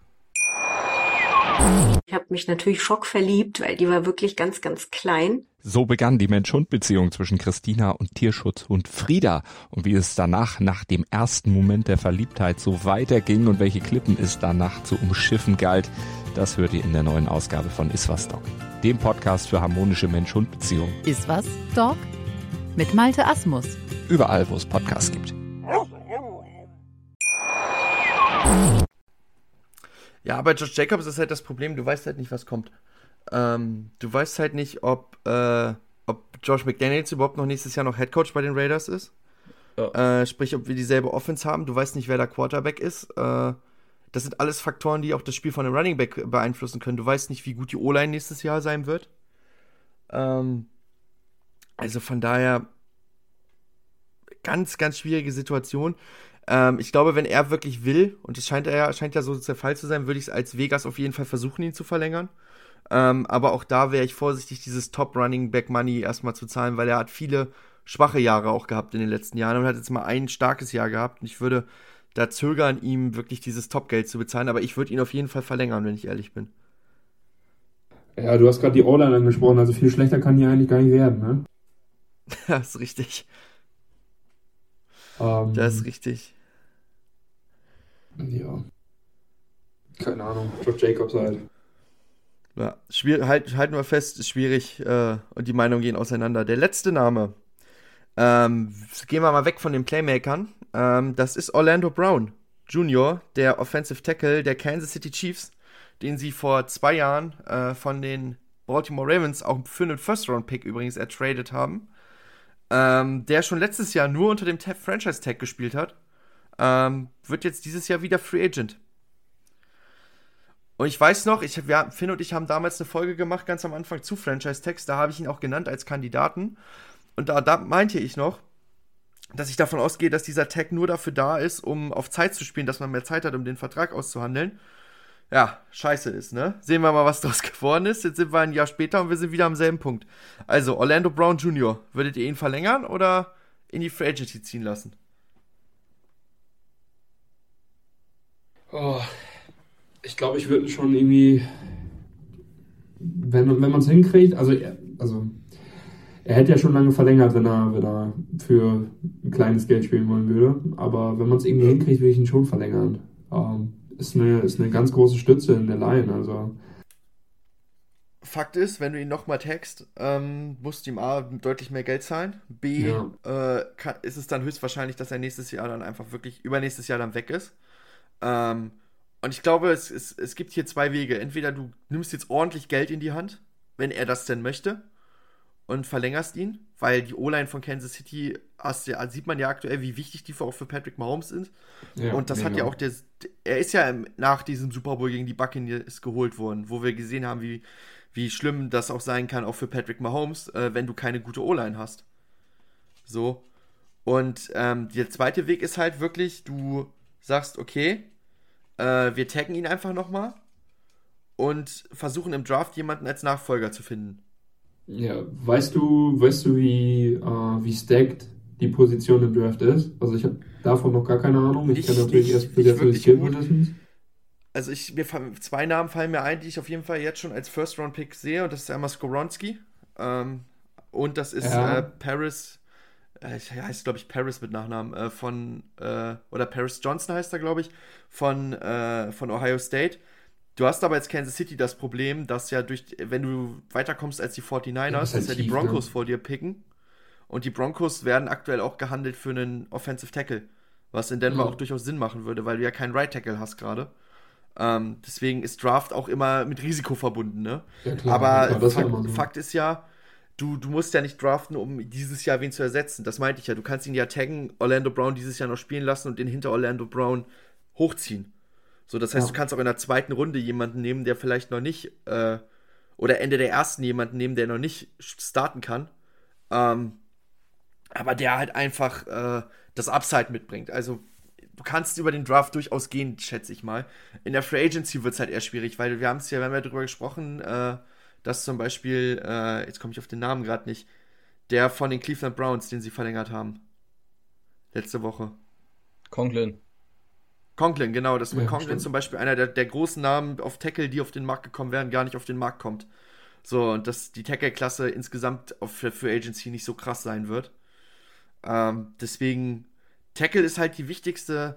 Also, alle, die den Film Blindside äh, gesehen haben, kennen äh, die Formulierung am Anfang des Films von Sandra Bullocks Charakter. Die erste Hypothek schließt man äh, aufs Haus ab, äh, die zweite auf die Versicherung fürs Haus.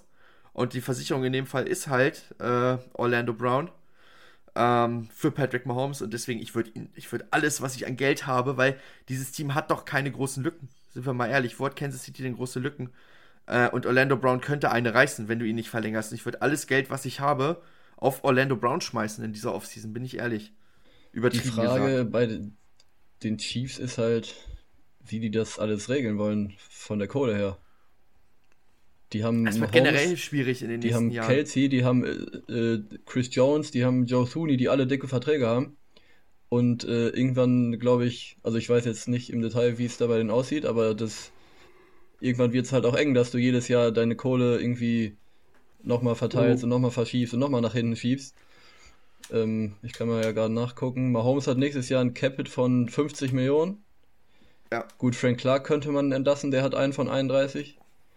Chris Jones du hast ja Karl Haftis in der 28, Hinterhand. Tooney 22. Also, pff. puh, ja. Also ich halt würde auch, glaube ich, äh, ihn versuchen zu verlängern, wenn es finanziell irgendwie machbar ist. Also ich sag dir ehrlich, wie es ist, ich verlängere in der O-Line lieber Orlando Brown und verzichte in zwei Jahren darauf, Creed Humphrey zu verlängern. Äh, auch wenn das ein krasser Center ist, aber äh, Center kriegst du Interior besser ersetzt oder schneller ersetzt als Offensive Tackle von außen. So. Im schlimmsten Fall. Natürlich würde ich trotzdem versuchen, Creed Humphrey zu verlängern. Das wollte ich jetzt gar nicht damit sagen, aber das Kansas City hat sich halt mit diesem 10-Jahres-Vertrag von Mahomes auf die nächsten Jahre echt Probleme ins Haus geholt. Ähm, und ich glaube nicht, dass Kansas City die nächsten zehn Jahre ein Top-Team in der NFL werden wird, bleiben wird. Glaube ich echt nicht. Ja, wahrscheinlich werden die es trotzdem irgendwie hinkriegen, das alles umzustrukturieren. Äh, aber zumindest sollte man Ja. da mal tiefer ins Detail nochmal gucken. Absolut. Ich, ich würde ihn Stand heute von dem, was ich weiß, verlängern. Die Finanzexperten in Kansas City reiben sich, glaube ich, schon die Hände. Ja, die, die werden auf jeden Fall nicht arbeitslos sein in dieser Offseason. Gut, dann haben wir diesen Part auch abgeschlossen. Und dann kommen wir zur Spieltagsvorschau.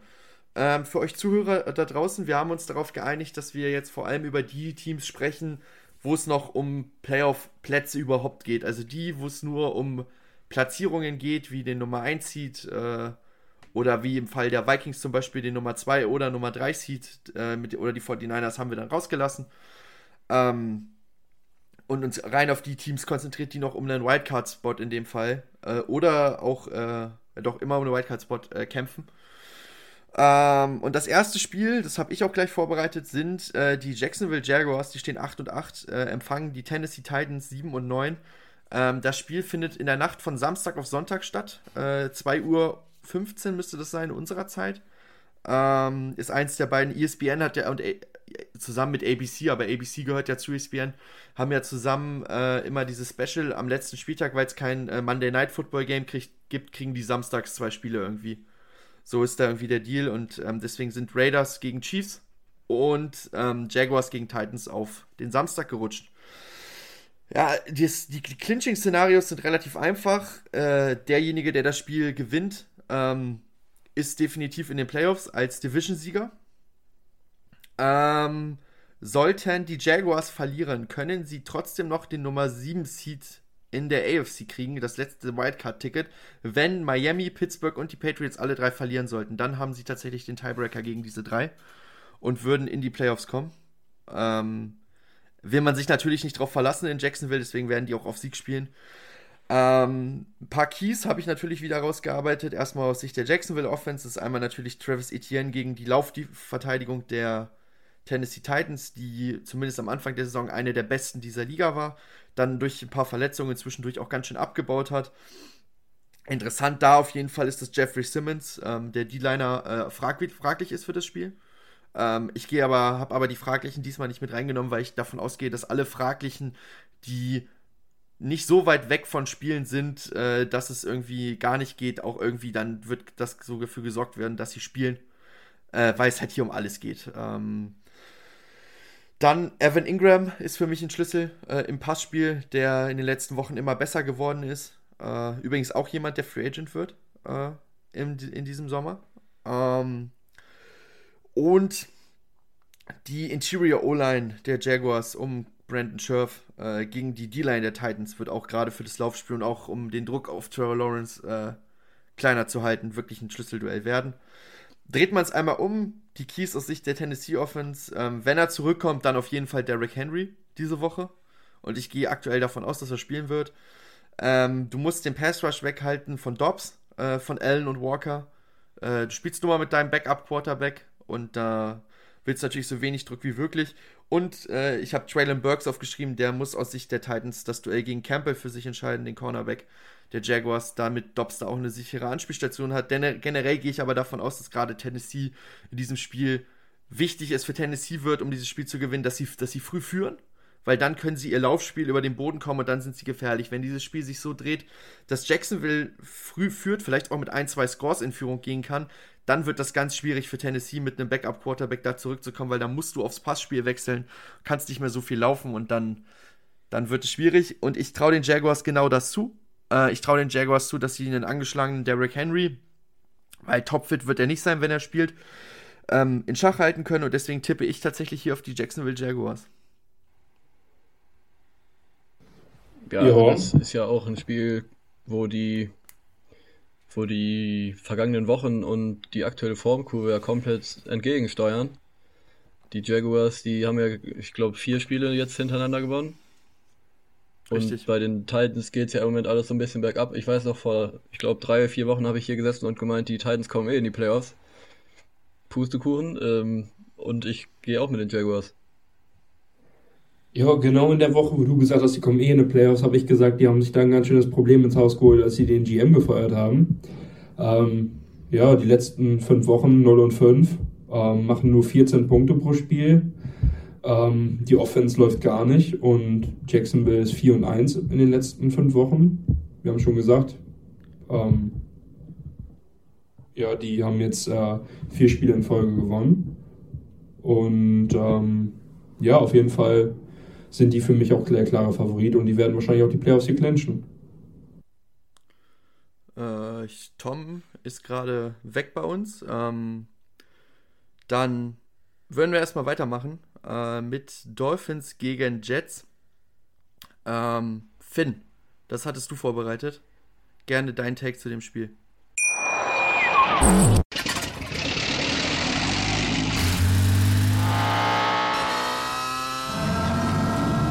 Von 0 auf 100. Aral feiert 100 Jahre mit über 100.000 Gewinnen. Zum Beispiel ein Jahr frei tanken. Jetzt ein Dankeschön, rubbellos zu jedem Einkauf. Alle Infos auf aral.de. Aral, alles super. Ja, sehr, sehr gerne. Ähm, ja, auch das hier ist noch ein Spiel, wo es äh, um die Playoffs geht und um den siebten Seed. Ähm, bei den Dolphins, ja, wird mittlerweile alles ein bisschen eng, muss man sagen. Die standen ja auch mittlerweile 8 und 3, meine ich sogar, und haben jetzt fünf Spiele hintereinander verloren. Dadurch sich auch eben in eine schlechte Ausgangsposition für die letzte Woche gebracht. Die Jets sind seit letzter Woche eliminiert, haben keine Chance mehr in die Playoffs zu kommen. Dementsprechend müssen die Dolphins das Spiel hier gewinnen und gleichzeitig müssen die Bills gegen die Patriots gewinnen, dass äh, sie noch eine Chance eben haben für die Playoffs. Und ich stelle zumindest mal in Frage, ob sie äh, das Spiel gewinnen. Sie haben definitiv äh, die Qualitäten dazu. Ähm, allerdings ist auf der Verletzungsseite bei den Dolphins ein bisschen was, was man definitiv hier nennen muss. Ähm, und zwar allen voran auf Quarterback. Teddy Bridgewater ist nach wie vor im, Con äh, im Concussion-Protokoll, wird diese Woche auch nicht Tour, spielen. Meinst du? Äh, was meine ich? Du hattest Bridgewater gesagt, du meinst Tour. Ja, habe ich Bridgewater gesagt? Tour meine ich natürlich. Ja, der wird, aber der wird, ist auch fraglich, ob der spielt. Ja, ne? richtig. Also Tour, äh, nochmal zur Klarifizierung. Tour ist noch im Concussion-Protokoll, wird nicht spielen, definitiv. Ähm, und Teddy, Teddy Bridgewater, hat sich letzte Woche am Finger verletzt. Ich glaube sogar bei seinem Pick 6. Da haben wir noch äh, damals spekuliert, äh, wieso der jetzt dann nicht mehr spielt. Ich glaube, bei den Pick Six hat er sich tatsächlich am Finger verletzt und danach ist Skylar Thompson, der Siebtrunden-Rookie, reingekommen, der in dieser Saison auch schon öfter mal gespielt hat. Und im Moment ist es so ein äh, Duell zwischen den beiden, ob eben Teddy oder Skylar Thompson spielt. Da müssen wir abwarten, wie es bis dahin aussieht. Ähm, der Left Tackle Taron Armstead, Bradley Chubb und Xavier Howard, auch die haben alle letzte Woche nicht gespielt, sind auch für diese Woche alle noch äh, fraglich. Von daher kann ich mir zumindest vorstellen, dass äh, die Offense hier definitiv auch ein paar Probleme kriegen kann, vor allem eben gegen eine sehr, sehr starke Jets-Defense. Äh, da ist eben dann das Duell natürlich zwischen den Cornern und den Receivern allen voranzunennen, weil äh, Tyreek Hill und Jalen Waddle eben eigentlich die absolut wichtigsten Spieler in der Offense sind. Ohne die äh, läuft da relativ wenig. Und gegen Source Gardner und DJ Reed bin ich da mal sehr gespannt, wie das, wie das ausgeht. Ähm, bei den Jets muss man natürlich im Hinterkopf behalten, dass es für die eben um nichts mehr geht, außer um potenziell ähm, ja, den Dolphins vielleicht die Saison zu versauen. Und äh, ansonsten geht es da eben um Draft. Mal gucken, ähm, ob das vielleicht sogar im Hinterkopf verankert ist. Äh, auf der anderen Seite des Balls sieht das Ganze dann wie folgt aus. Äh, Bradley Chubb, wie gesagt, ist äh, fraglich, von daher wird es relativ wichtig äh, für Jalen Phillips sein, dass er Druck auf die gegnerische O-Line kreieren kann. Ähm, Xavier Howard fraglich, wie schon angesprochen, von daher bin ich mal gespannt, gegen wen Garrett Wilson hier auflaufen wird. Ob es dann am Ende nur Igbenorgni sein wird oder Keida Kuhu, weiß ich, Keida Kuhu, Kada Kuhu, wie man den ausspricht, kann ich gar nicht hundertprozentig sagen. Ähm, aber ich glaube, alles in allem ist, könnte es ein sehr, sehr ausgeglichenes Spiel werden. Ähm, bei den Jets, auch die letzte Woche gegen die Seahawks haben Probleme gehabt, Offensivpunkte zu machen, haben nur sechs Punkte gemacht. Mike White sah, Mike White sah da zum ersten Mal diese Saison wirklich nicht so gut aus. Ähm, die Dolphins letzte Woche gegen die Patriots verloren. Ähm, Im Moment sind die Dolphins ein Punkt Favorit. Over Anders 38,5. Und ich gehe tendenziell hier auch mit, dass es eher ein Spiel wird, wo nicht ganz so viele Punkte fallen. Ähm, und ich glaube tatsächlich am Ende, dass die Dolphins das Spiel dann dennoch gewinnen werden. Erstens, weil sie zu Hause spielen und zweitens, weil ich mir durchaus vorstellen kann, dass bei den Jets ja so die letzte Motivation vielleicht äh, nicht vorhanden sein wird. Ja, ich gehe erstmal schön, Tom ist wieder da, äh, Internet ist wieder da. Ähm, hattest du deinen Tipp zum Spiel davor schon gesagt? Titans äh, Jaguars? Ich ja, weiß nicht, also ab wann, du, ab wann du weg warst. Ja, ich habe in der Zeit weitergeredet, also auf der Tonaufnahme könnte es zu hören sein. Ähm, ich habe auf jeden Fall auf die Jaguars getippt. Ähm, auf jeden Fall. Äh, äh, soll ich schon zu diesem Spiel sagen oder bist du da noch bei? Ich war gerade noch nicht ganz da. Mach ruhig, mach ruhig, mach du ruhig. Ähm, ja, ich gehe ich geh mit, äh, ich gehe auch mit den Dolphins. Das liegt aber daran, ähm, dass die für mich wahrscheinlich das bessere Matchup haben und äh, ja, Finn hat schon gesagt, ich glaube, die Jets könnten ähm, ja, ziemlich demotiviert sein. Ha, ich, ich sehe es genau umgekehrt. Ich glaube, die könnten ziemlich motiviert sein, zumindest den Dolphins jetzt noch zu versauen. Ähm, weil so wie ich die Charaktere teilweise da einschätze, zum Beispiel in South Gardner, ähm, ich glaube auch nicht, dass die Jets einen Spieler schonen werden, weil es ist das letzte Saisonspiel. Du hast ja nichts, wofür du schonen solltest. So, also die werden mit voller Kapelle da auflaufen.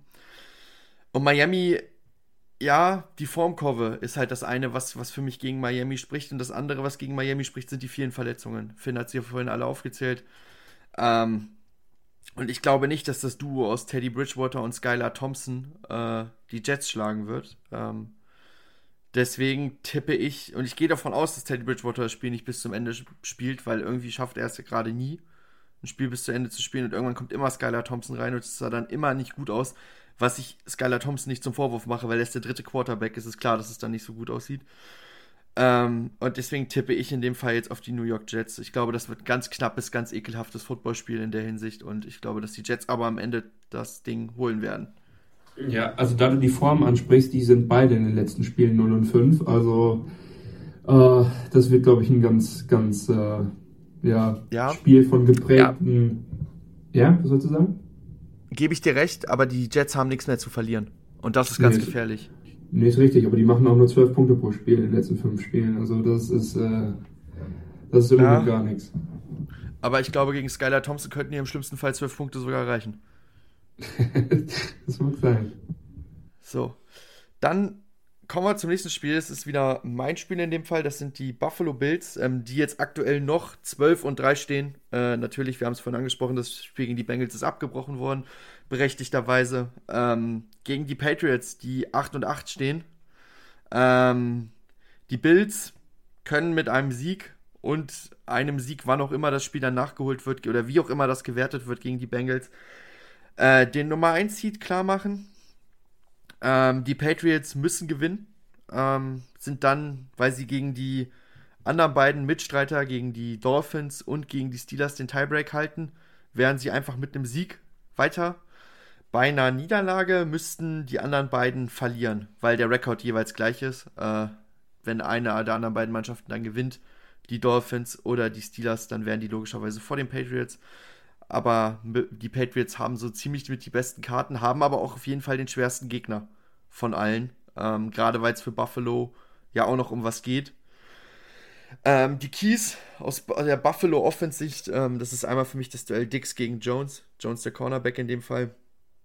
Ähm, dann die O-Line gegen Josh Uche und äh, Matt Judon, ähm, die wirklich in der Saison echt ein dominantes Pass-Rush-Duo waren, was ich vor der Saison gar nicht gedacht hätte, dass die so dominant zusammen sein können.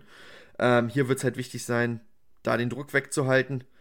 Äh, in Bezug auf alles, auf Laufspiel, auf, auf das Passspiel. Ähm, und äh, die Scrambles von Allen, dass die vernünftig gestreut sind, denke ich mal, könnte hier auch wichtig dann werden gegen diesen guten Pass-Rush.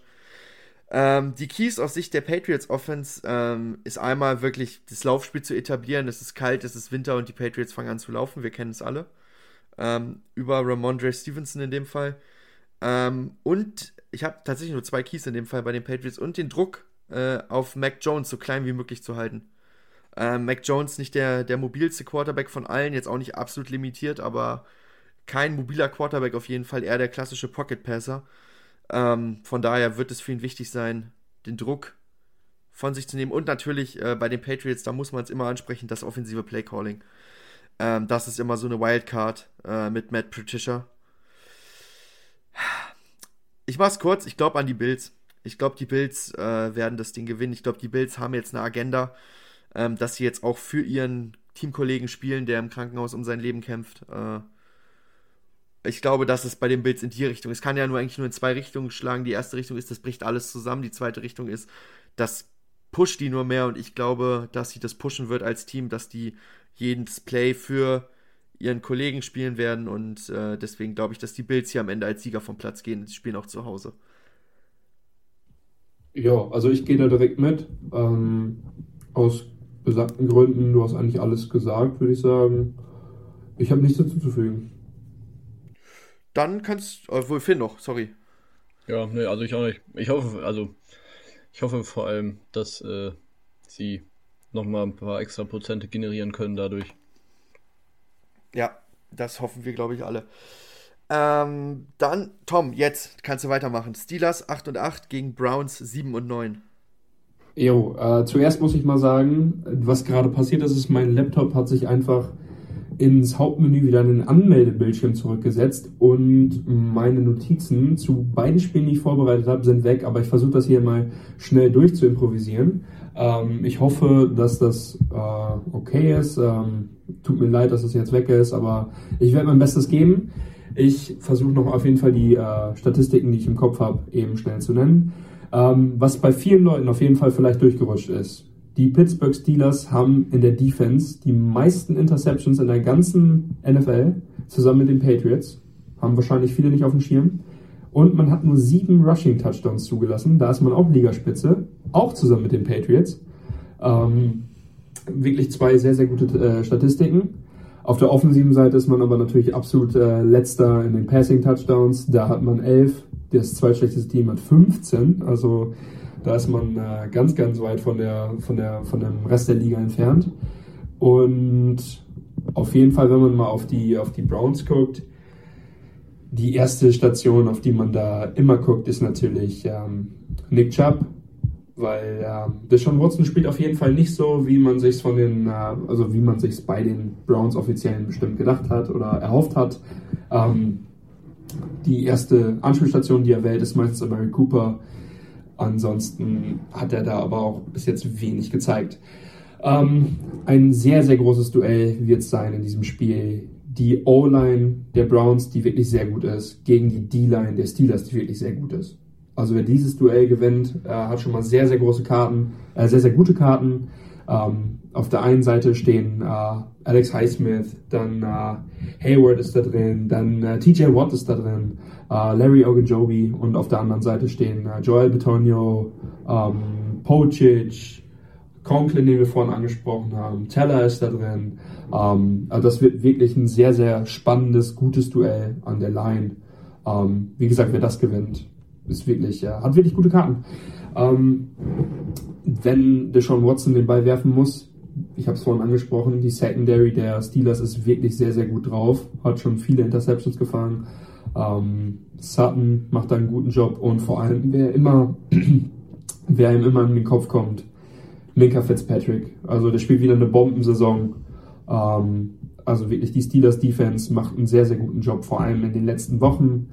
Ähm, wenn man mal auf die andere Seite des Balls geht, was ich jetzt eben schnell muss, machen muss, weil ich ja improvisieren muss. So, hat geladen, Leute. Ähm, Najee Harris kommt im Moment viel, viel besser an Fahrt. Wirklich ein sehr enttäuschender Saisonstart. Aber in den letzten Wochen spielt er wirklich sehr, sehr gut. Ähm, Kenny Pickett, wenn er was durch die Luft machen muss, ja, es sieht okay aus. Also in den letzten Wochen bewegt er den Ball schon ganz gut. Ähm, ja, wird eigentlich, wird eigentlich äh, auch von Woche zu Woche besser. Ich glaube, dass Mike äh, Tomlin da ordentlich was rausholt. Pat Fryermuth hat eine Bombensaison. Ähm, bin sehr gespannt, was wir in den nächsten Saisons noch von ihm sehen. Also es ist wirklich eine Top-Saison. Ähm, Pickens und Johnson sind immer gute Passstationen für ihn. Es gibt viele Dump-Offs zu Najee Harris. Also ich glaube, dass die schon den Ball bewegen können, haben die in den letzten Wochen auch gut gezeigt.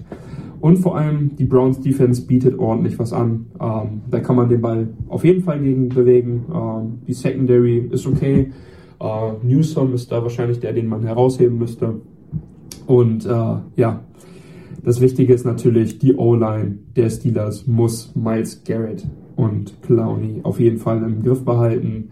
Ähm, wenn die Druck kreieren auf Kenny Pickett, dann äh, wird es erstmal direkt eigentlich relativ schwer für Pickett, der den Ball noch sehr lange hält und äh, ja, nur nicht so die Accuracy hat in seinem Wurf. Aber ansonsten sehe ich aufgrund der Form in den letzten Wochen äh, die Steelers gerade vorne. Mike Tomlin, wie ich habe es vorhin angesprochen, 8 und 8, der könnte jetzt in die 16. Saison gehen, äh, in dem er keinen negativen Rekord hat. Und ich glaube, die Spieler wissen das. Die werden noch alles geben für Mike Tomlin.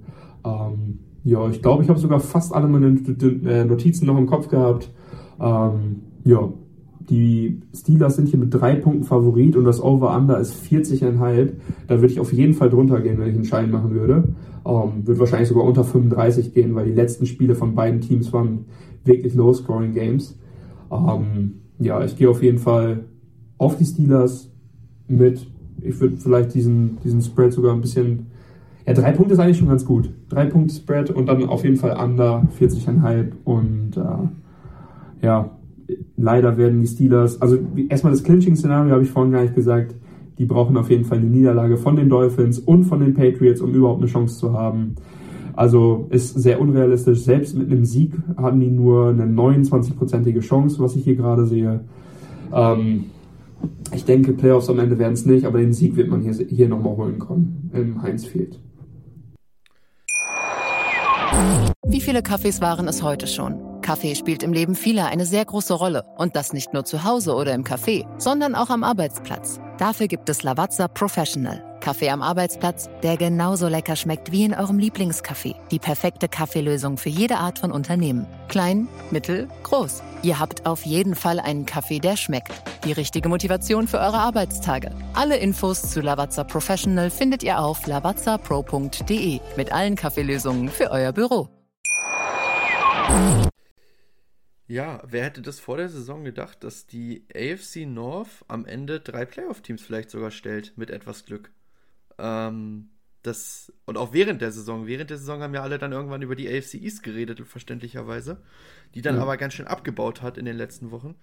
Ähm, ich tippe tatsächlich auf die Steelers. Ähm, ich glaube, du hast auf Steelers getippt. Ja. Aber ja. in meinem Tippszenario, was ich mir hier aufgebaut habe, sehe ich gerade, wer da mit Pittsburgh tatsächlich in den Playoffs, weil ich habe ja für die Jets getippt und für die Bills. Ja. Ähm, das würde Pittsburgh reichen. Und ich halte es auch nicht, klar, 9%, logisch, es ist eine kleine Chance. Liegt natürlich daran, dass halt so viel dafür passieren muss, aber das, was passieren muss, ist ja nicht alles unrealistisch. So, die Jets können durchaus die, die, die Dolphins mit, ohne Tua Tagovailoa schlagen. Und die, die Buffalo Bills, für die geht es halt selber noch um alles, ne? Deswegen werden die halt auch sich den Arsch aufreißen, aber ich glaube, als Bills hast du keinen Bock, noch in Wildcard, in eine Wildcard-Woche zu gehen. Und du möchtest natürlich in den Playoffs die Homefield Advantage. Du möchtest nicht schon wieder zu Patrick Mahomes am Ende fahren müssen, sondern du möchtest, dass Patrick Mahomes zu dir kommt. Ähm, deswegen glaube ich, dass das da halt auch. Und jetzt, um zu dem Spiel zu kommen, äh, das, das Zentrale hast du, hast du ganz am Anfang gesagt, das wird an der Line entschieden werden. Dieses Duell, dieser krassen D-Line gegen diese krasse O-Line bei den Browns und die krasse D-Line logischerweise bei den Steelers, das wird schon ganz spielentscheidend werden. Und ähm, Kenny Pickett macht das, was er machen muss. Nicht mehr, aber auch nicht weniger. Äh, aber es reicht in den letzten Wochen. Es hat zu vier Siegen in Folge gereicht. Ähm, ich würde auch gar nicht sagen, dass er für einen Rookie eine schlechte Saison spielt. Das hast du auch nicht gesagt, aber das, das sagen andere da draußen. Ähm, ich finde, dass er sogar eine grundsolide Saison spielt, auf der man aufbauen kann. Da muss man die Entwicklung, finde ich, eher in den nächsten zwei, drei Jahren sich angucken. Ähm, und ich glaube halt einfach, dass die Steelers so heiß sein werden und äh, deswegen glaube ich, dass die Steelers gewinnen werden. Und ich bin auch ehrlich, ich glaube, ich, ich habe auch eine zu krasse Antipathie mittlerweile gegen die Cleveland Browns entwickelt, als dass ich ihnen jetzt gönne, dass sie den Steelers die erste Losing Season seit über einer Dekade einschenken. Deswegen tippe ich auf die Steelers.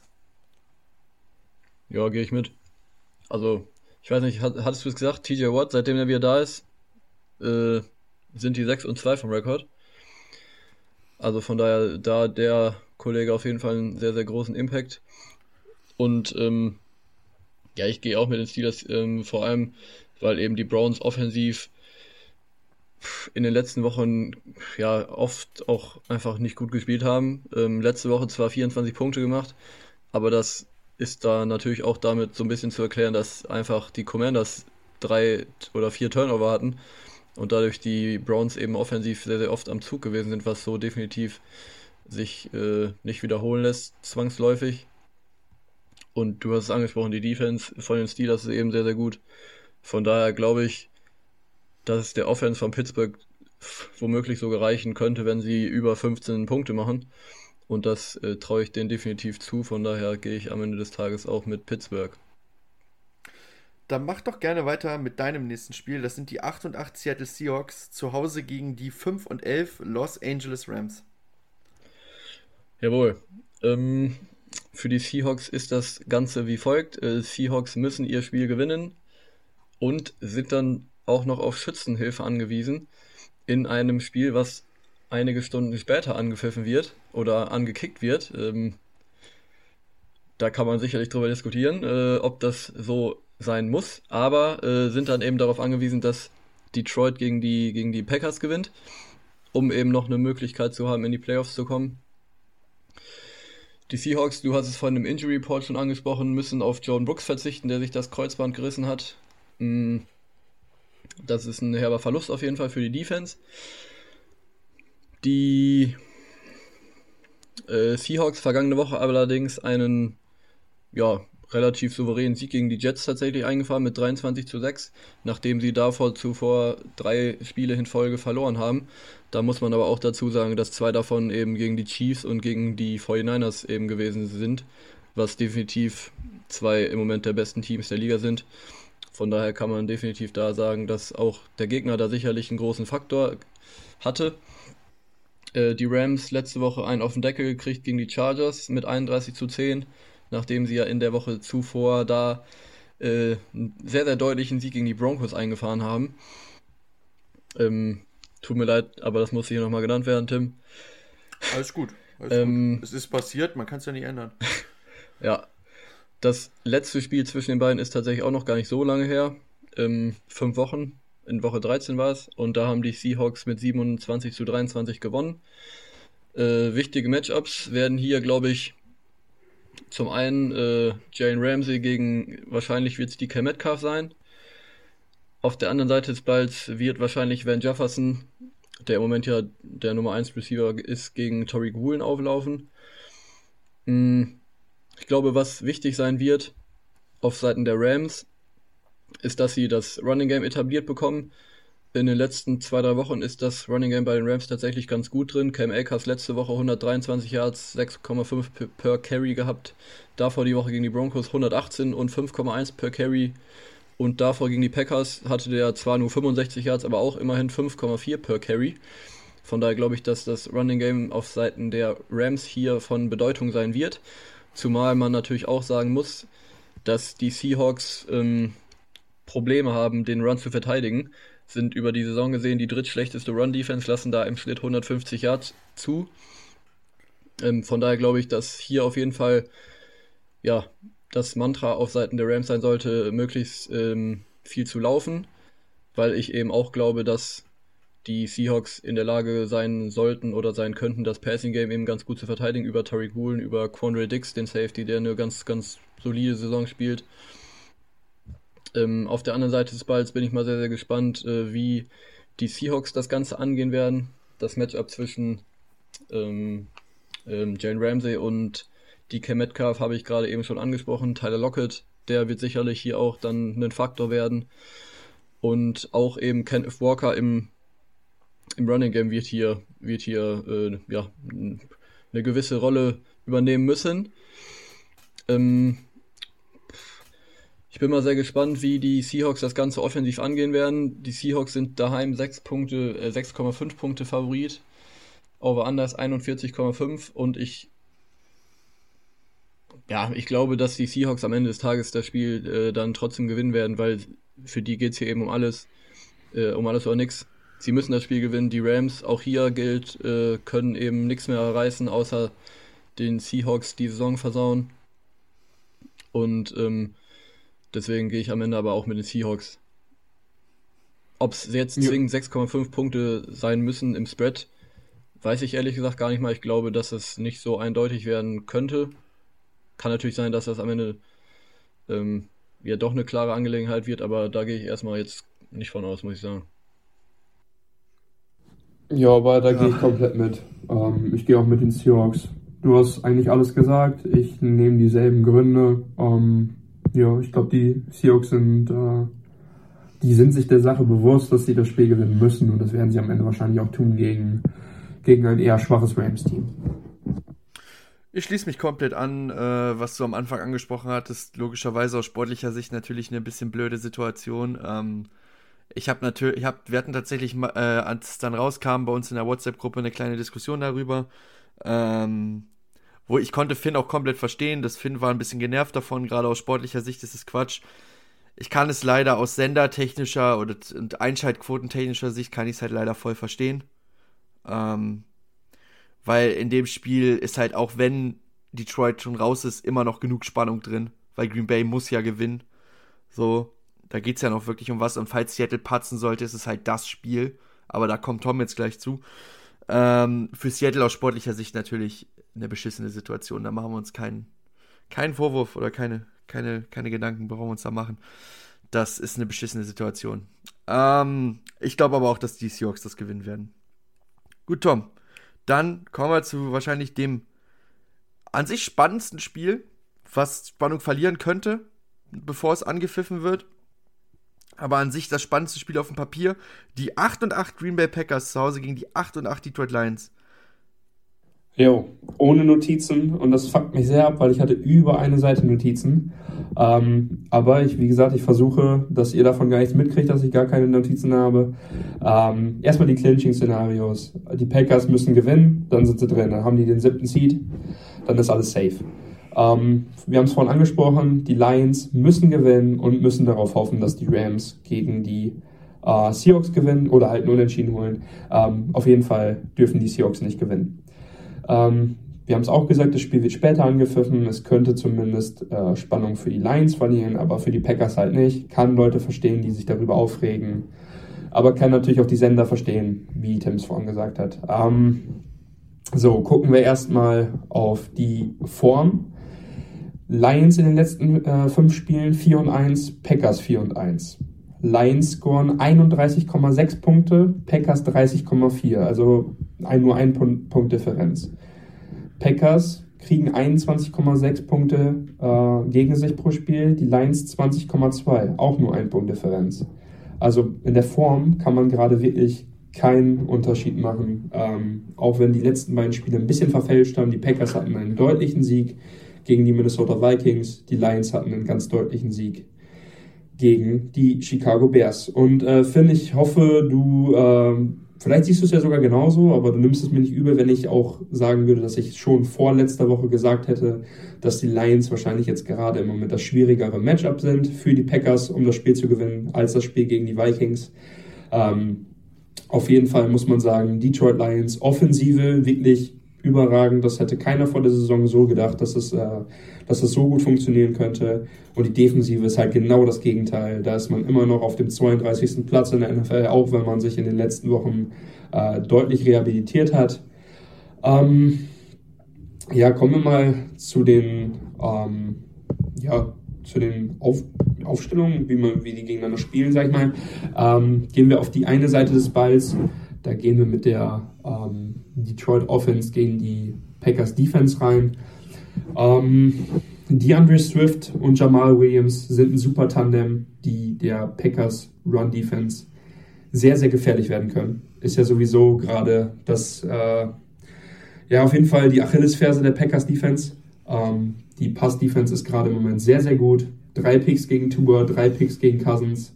Ähm, das sieht im Moment sehr, sehr gut aus. Äh, Jay Alexander haben wir vorhin angesprochen, macht einen super Job in den letzten Wochen. Rasul Douglas, Darnell Savage, Adrian Amos, Quay Walker, Devondre Campbell, wirklich alle machen im Moment wirklich genau das, was sie sollen auf dem Platz. Und äh, deswegen habe ich wenig Angst vor Jared Goff, auch wenn er eine super Saison spielt. Ähm, ich denke auch, Amon, Amon, Amon Ross Brown äh, kann man äh, auf jeden Fall unter Kontrolle bringen. Ich habe einfach nur Angst vor diesem äh, Run-Game, auch weil diese O-Line der Lions einfach sehr, sehr, sehr stark ist. Penny Sewell ist da, Frank Ragnow, ähm, schon alleine die beiden Namen zeigen eigentlich, dass die O-Line auf jeden Fall Gaps aufblocken können. Vor allem, da kommt es dann halt auf Kenny Clark an, auf Devonta Wyatt, auf John Reed, auf Preston Smith. Die müssen dagegen halten, weil wenn diese O-Line das, äh, das Duell gegen die Packers D-Line gewinnt, dann wird es wirklich sehr, sehr schwer gegen, dieses, gegen diesen Run von den Lions einfach ähm, ja, mithalten zu können. Aber wie gesagt, vor, der, vor, dem, vor dem Passspiel habe ich nicht wirklich Angst. Ich glaube, die Secondary ist so gut drauf im Moment. Ähm, ja, das sieht sehr, sehr gut aus. Switchen wir mal die Seiten. Da sieht es nämlich eigentlich ähnlich aus. Die einzig beiden Leuten, Leute, die rausstechen bei den, äh, bei den Lions in der Defense. Wir haben es vorhin angesprochen. Houston. Äh, jetzt habe ich den Vornamen nicht mehr auf dem Kessel, weil der. In, genau, weil er natürlich in den Notizen stand. Ähm, das hatte ich mir nämlich auch rausgeschrieben, was du vorhin schon gesagt hattest. 8 Sacks einfach. Ähm, bei nur 11 Tackles und das innerhalb von sechs Spielen, das ist wirklich sehr, sehr gut. Und auf der anderen Seite steht halt Aiden Hutchinson. Ähm, Houston wird wahrscheinlich gegen Bakhtiari spielen, deswegen da sieht man schon mal äh, gar nicht so schlecht gegen aus. Und äh, die rechte Seite hat sich in den letzten Wochen auch ziemlich rehabilitiert mit Runyon und Nyman. Äh, das sieht eigentlich gar nicht so schlecht aus. Und die Secondary ist halt im Moment sehr, sehr angreifbar. Ähm, Aaron Rodgers spielt solide, hat keine schlechte Saison, auch wenn man das für Rodgers Verhältnisse vielleicht so sagen mag. Ähm, Lazard macht im Moment einen super Job, vor allem im Blocking. Das ist wirklich Weltklasse geworden, was er da gemacht hat diese Saison. Ähm, Watson, Korb, Lazard sieht, sieht absolut nicht schlecht aus. Ähm, gefällt mir eigentlich ganz gut sogar ist keiner, der irgendwie hinten runterfällt. Ja, und ich habe es angesprochen, das Tandem von Aaron Jones und AJ Dillon, das funktioniert fast jedes Spiel in dieser Saison, auch gegen die ähm, Detroit.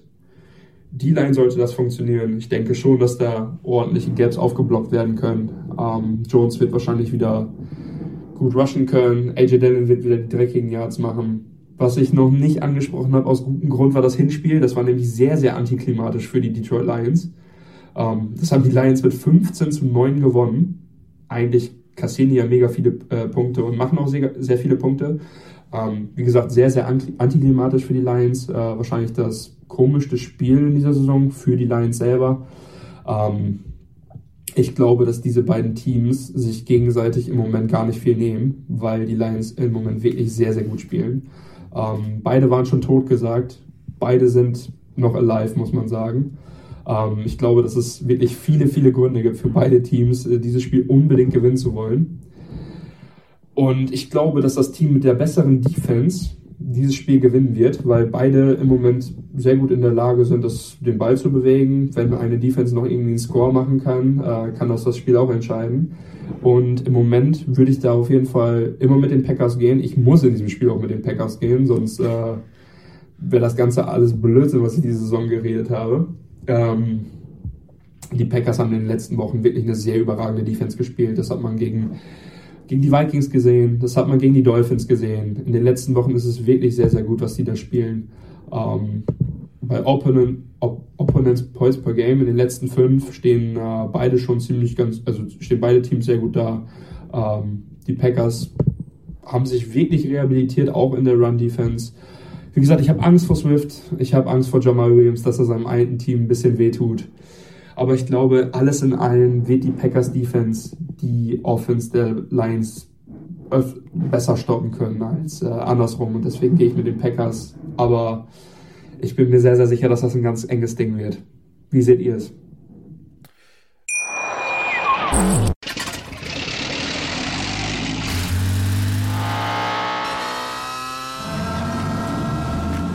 Auf 100.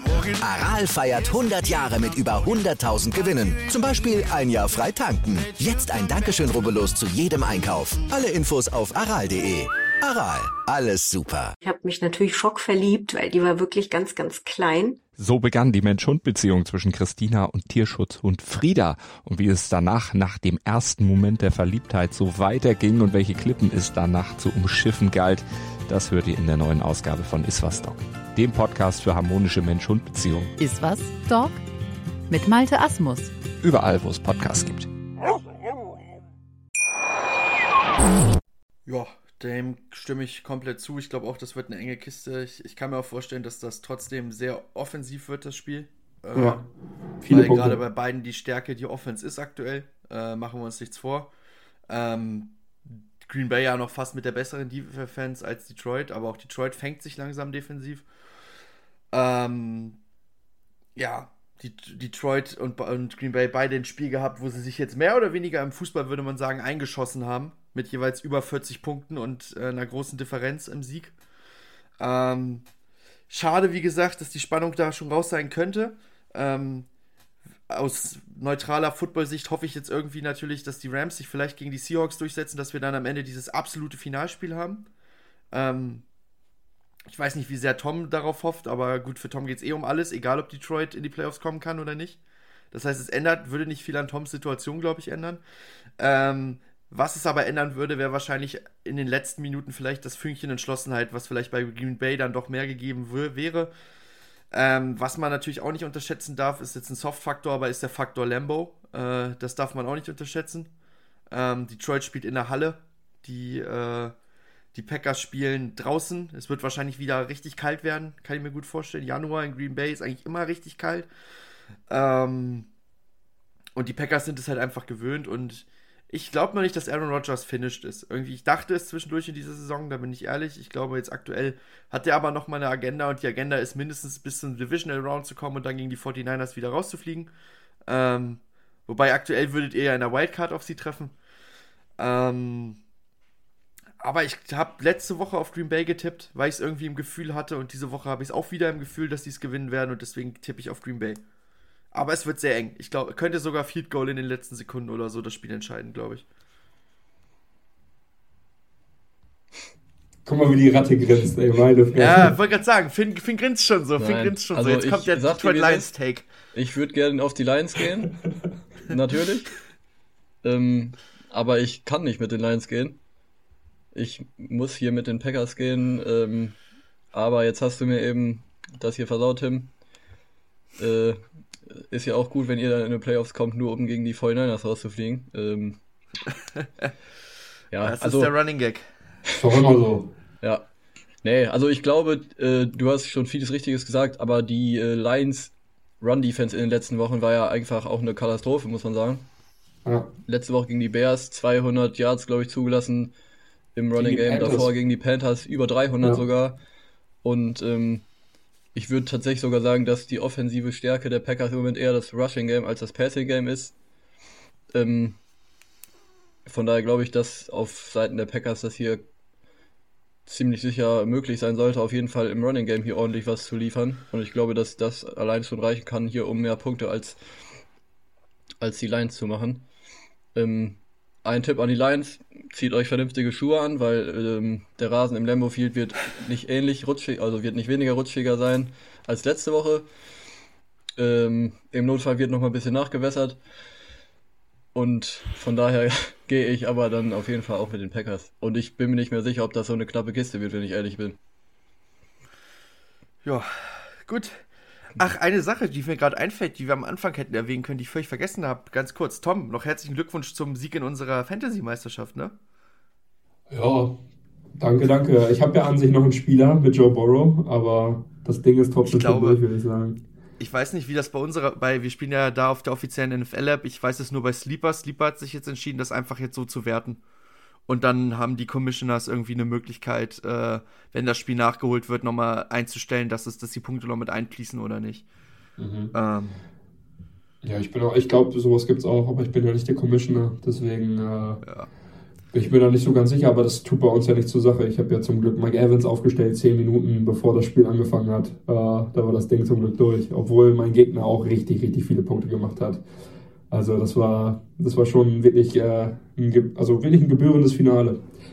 Und äh, was ich noch sagen wollte, ähm, ich habe richtig Bock auf Santa Clara dann, sage ich ehrlich. Also ich habe richtig Bock, gegen die 49ers zu spielen.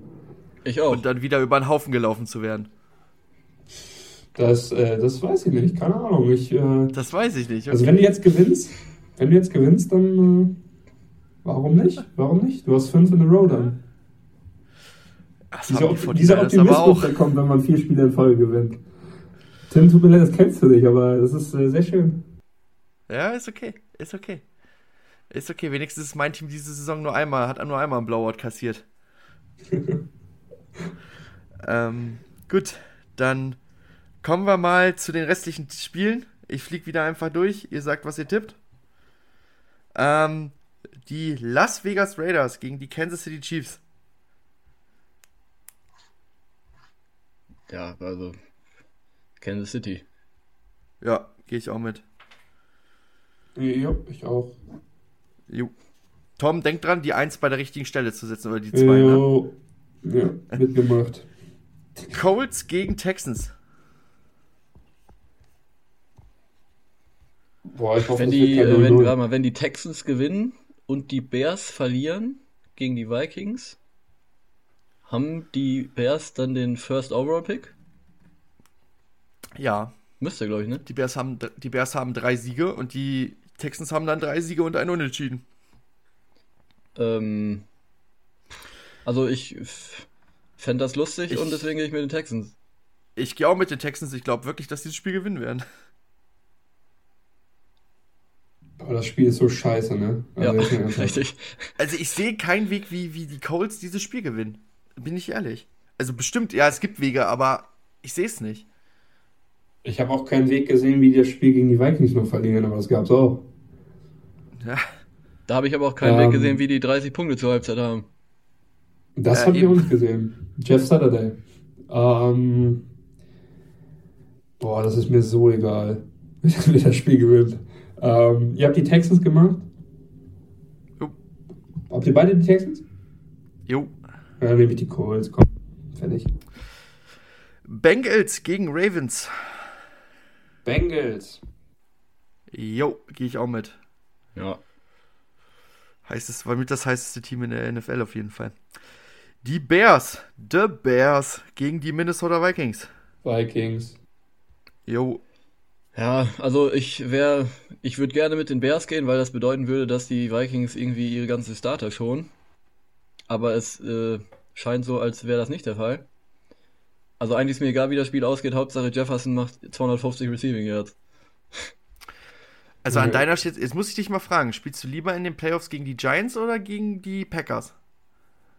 Weil das sind ja die zwei Optionen, die du gerade hast. Ja, also ich glaube, ich würde lieber gegen die Giants spielen, auch wenn ich gerne die Packers nochmal versohlen würde zu Hause. versohlen, weiß ich gerade nicht. Ähm, gut. Aber ich sag mal so, das ich, also es sieht ja im Moment alles danach aus, dass die Vikings gegen die Giants spielen, weil die Vikings sind ja dritter Seed und die Giants sind schon sicher sechster Seed und ich glaube nicht, dass die Vikings nochmal auf zwei rutschen. Und ähm, ja. das heißt, die Packers müssten gegen die 49ers gewinnen, um überhaupt, wobei, warte mal, dann würden die, wenn die gewinnen, dann würden die ja gegen die Eagles spielen danach die Woche, ne? Ja. Aha. Das heißt, sie könnten erst äh, frühestmöglich im Championship Game gegeneinander spielen. Mhm. Ähm, und bis dahin kommen die Packers aber nicht. Das war jetzt schnelle Mathematik hier von Finn. Gut, machen wir weiter. Die Saints gegen die Panthers. Hä, wo ist denn das? Ach da. Ähm, Gott, oh Gott, oh Gott. Noch so ein Spiel, was ich nicht sehen will. Ähm, ja, Saints. Ich gehe mit den Panthers. Saints. Falcons gegen Buccaneers. Hm. Hätte ich, ja Falcons. noch mal Lu- hätte ich ja nochmal Lust drauf, ne? Ja, ich wollte gerade sagen, hätte ich nochmal Lust drauf. Also auf 100 Falcons. Prozent, weil ich bin mir sicher, also Falcons sind sogar viereinhalb Punkte Favorit, sehe ich gerade. Die werden Buccaneers, schon, ne? Buccaneers, äh, für die geht's um nichts außer um ein paar Starter zu schonen. Die können nicht Ja, mehr ich glaub runterrutschen im. Glaubt ihr, Brady spielt? Nee, auf keinen Fall. Ich glaub's nicht. Glaube ich Ich auch glaub's nicht. nicht. Dann, Junge, dann Und gehen dann die mit ich 8 nämlich und 9 mit- in die Playoffs, ne? Eine Frechheit. Ist doch, ist denen doch völlig egal. Also sie können ja, Ja. auch nicht mehr ihren Spot, sie bleiben Spot 4. Ich gehe mit, äh, mit Atlanta. Ich, euch, gehe auch mit. Atlanta. Finn auch? Ja, ja, ja, ich auch. Okay, okay, ja, ich hab's, na, hatte ich sie mitbekommen. Ähm, die Denver Broncos. Oder in dem Jahr eher die Denver Donkeys äh, gegen die Los Angeles Chargers. Was sagt der Broncos-Fan denn? Ja, ich glaube nicht dran. Ich glaube nicht dran. Ich glaube, das könnte wieder ein Spiel sein, wo wir am Ende sagen, wie gegen Kansas City war in Ordnung, offensiv gut gespielt, am Ende doch verloren. So, weil ich glaube, mehr, zu mehr sind wir in dieser Saison, glaube ich, nicht in der Lage gegen gute Teams. Für was geht's um die Chargers? Gar nichts mehr. Das wäre auch meine nächste Frage. Können die. Ich glaube, die. Ich weiß gar nicht, ob die auf den Spot hochgehen können. Ich glaube nicht. Also, warte mal, wo sind die im Moment? Sechs, glaube ich, ne? Ja. Ja, gut, siebter Seed können die nicht mehr werden, glaube ich. Und fünfter. Nee, können sie nicht. ähm, Ach, ist mir auch egal. Ich gehe auf die Chargers. doch, die können doch, glaube ich, auch äh, an den Ravens vorbeiziehen, oder? Ja, ja, haben sie gegeneinander gespielt dieses Jahr? Ich weiß nicht, wie es da mit den Tiebreakern aussieht, weil ich glaube, die Ravens sind ein Sieg vor den Chargers. Boah. Oder sind die, oder sind die gleich? Warte mal kurz. 22 Ja. Playoff-Maschine. Live-Recherche. Ich kann dir auf jeden Fall gleich sagen, ob die gegeneinander gespielt haben. Also ich sag mal so, es wäre natürlich erstrebenswert, in der AFC den fünften Seed sich zu äh, holen, Ja. weil Ja, du dann eben stimmt. gegen die Jaguars, Jaguars. spielst. Von denen sie aber die Saison schon einmal vermöbelt wurden, ne? Ja, aber ich Ja, spiele lieber gegen die gerade eigentlich? Ich spiele ja natürlich lieber gegen die Jaguars als gegen die Bengals. Ja, das ist richtig. Chargers. Ravens Ich glaub an die-. Ich glaube, dass die Chargers gewinnen werden. Mache ich es kurz und schmerzlos, unabhängig Ja, ich davon. auch. Ja, Ich auch. ja, ja. Dann die Commanders raus aus dem Playoff-Rennen gegen Dallas, die wahrscheinlich dann auch nicht höher können, ne? Fünfter Seed ist locked. Äh, obwohl, Dallas kann doch auf 1 kommen, oder nicht? Nee, Ja. Dallas kann Erster werden. Ja, dann gehe ich mit Dallas. Dallas wird das machen, ganz sicher. Philly gegen die Giants. Eagles, Ja, Giants auch mit. Wie viele Punkte sind die Eagles Favorit? 14. Keine Ahnung. so, 14. bestimmt. Ja. Ja, 14. Ja, geil. Hat Genau. Ja, Ja, die Giants also- da. Ist auch irgendwie ein bisschen random so, muss man sagen, dass die Giants hier mit ihrer zweiten Garde antreten werden. Ja, die laufen mit ihrer Preseason-Mannschaft auf. Und die Eagles äh, sind First Seed und werden hier mit voller Kapelle antreten. Müssen, ja. Ja, weil Ähm, fünfter Seed willst du nicht werden. Ja, natürlich nicht.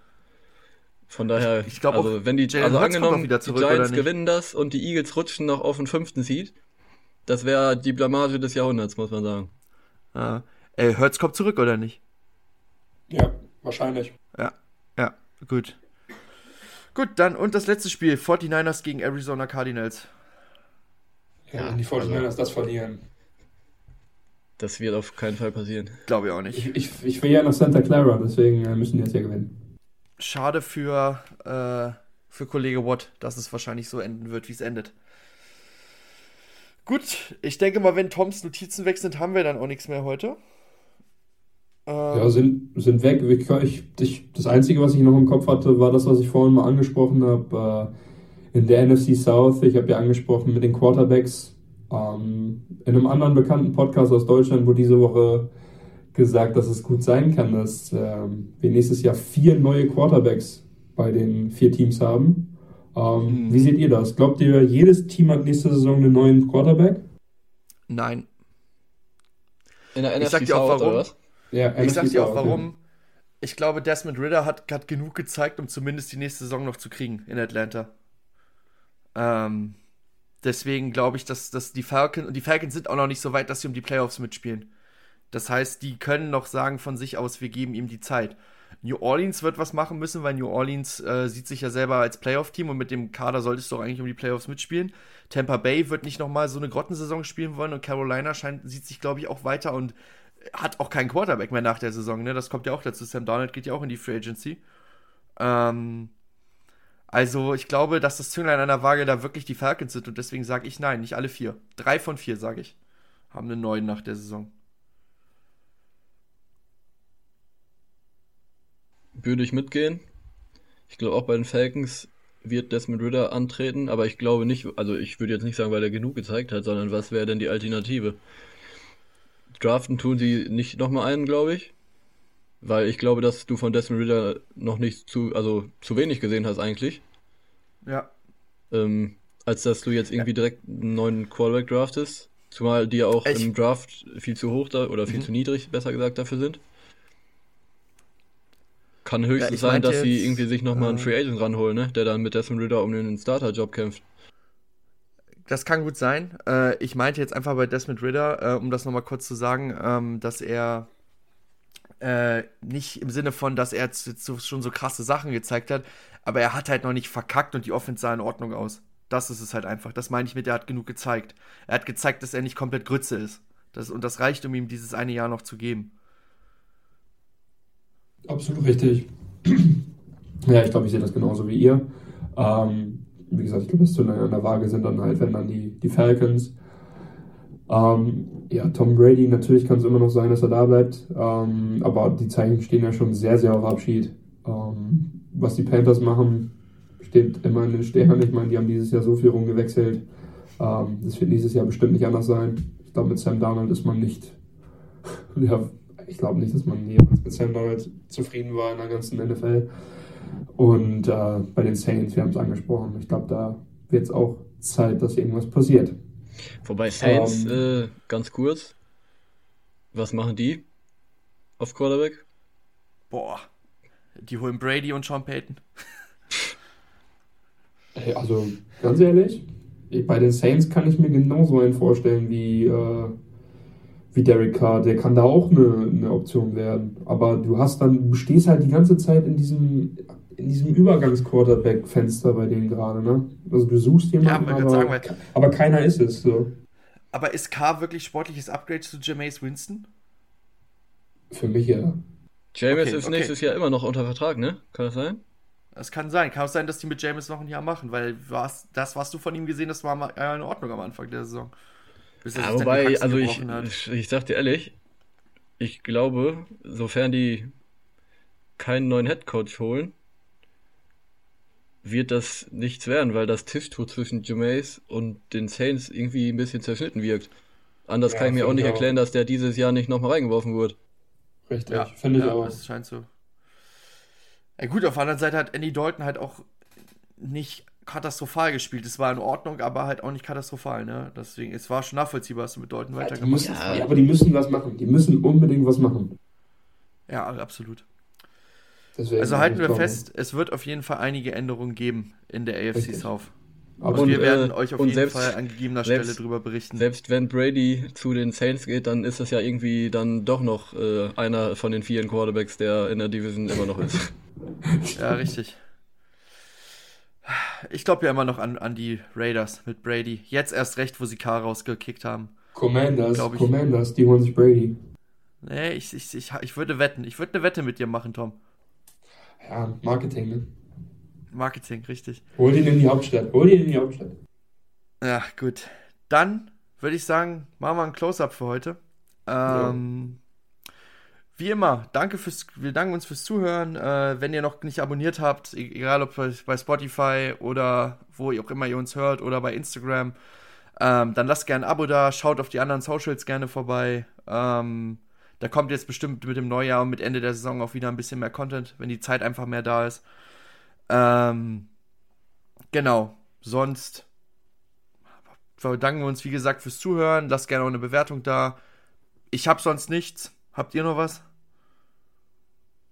Ja, genießt die letzte oh, Woche doch, ich noch was. Lieblingsteams in der Saison, sofern ihr nicht die Playoffs erreicht. Genau, das, das wollte ich gerade sagen. Tom, äh, genießt das letzte Spiel der Packers.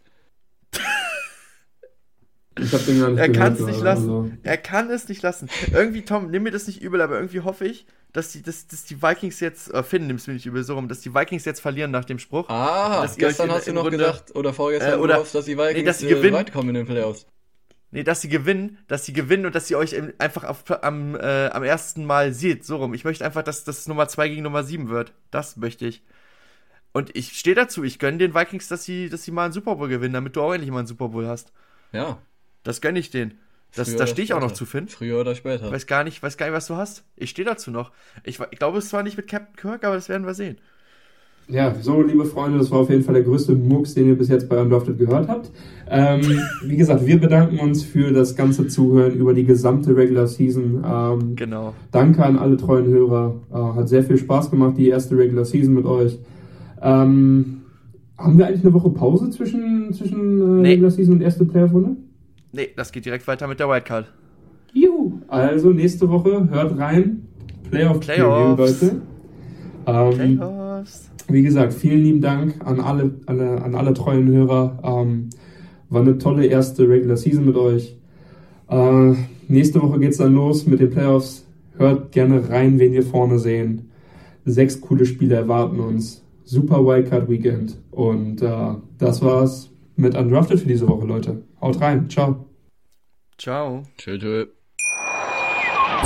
Wie viele Kaffees waren es heute schon? Kaffee spielt im Leben vieler eine sehr große Rolle. Und das nicht nur zu Hause oder im Café, sondern auch am Arbeitsplatz. Dafür gibt es Lavazza Professional. Kaffee am Arbeitsplatz, der genauso lecker schmeckt wie in eurem Lieblingscafé. Die perfekte Kaffeelösung für jede Art von Unternehmen. Klein, mittel, groß. Ihr habt auf jeden Fall einen Kaffee, der schmeckt. Die richtige Motivation für eure Arbeitstage. Alle Infos zu Lavazza Professional findet ihr auf lavazzapro.de mit allen Kaffeelösungen für euer Büro.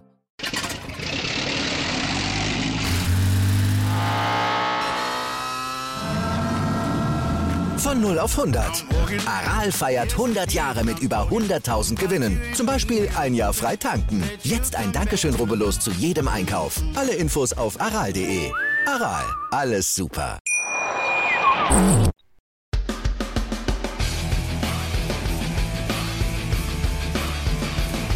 Undrafted. Der Football-Podcast von Fans für Fans. Mit Finn, Tim und Tom.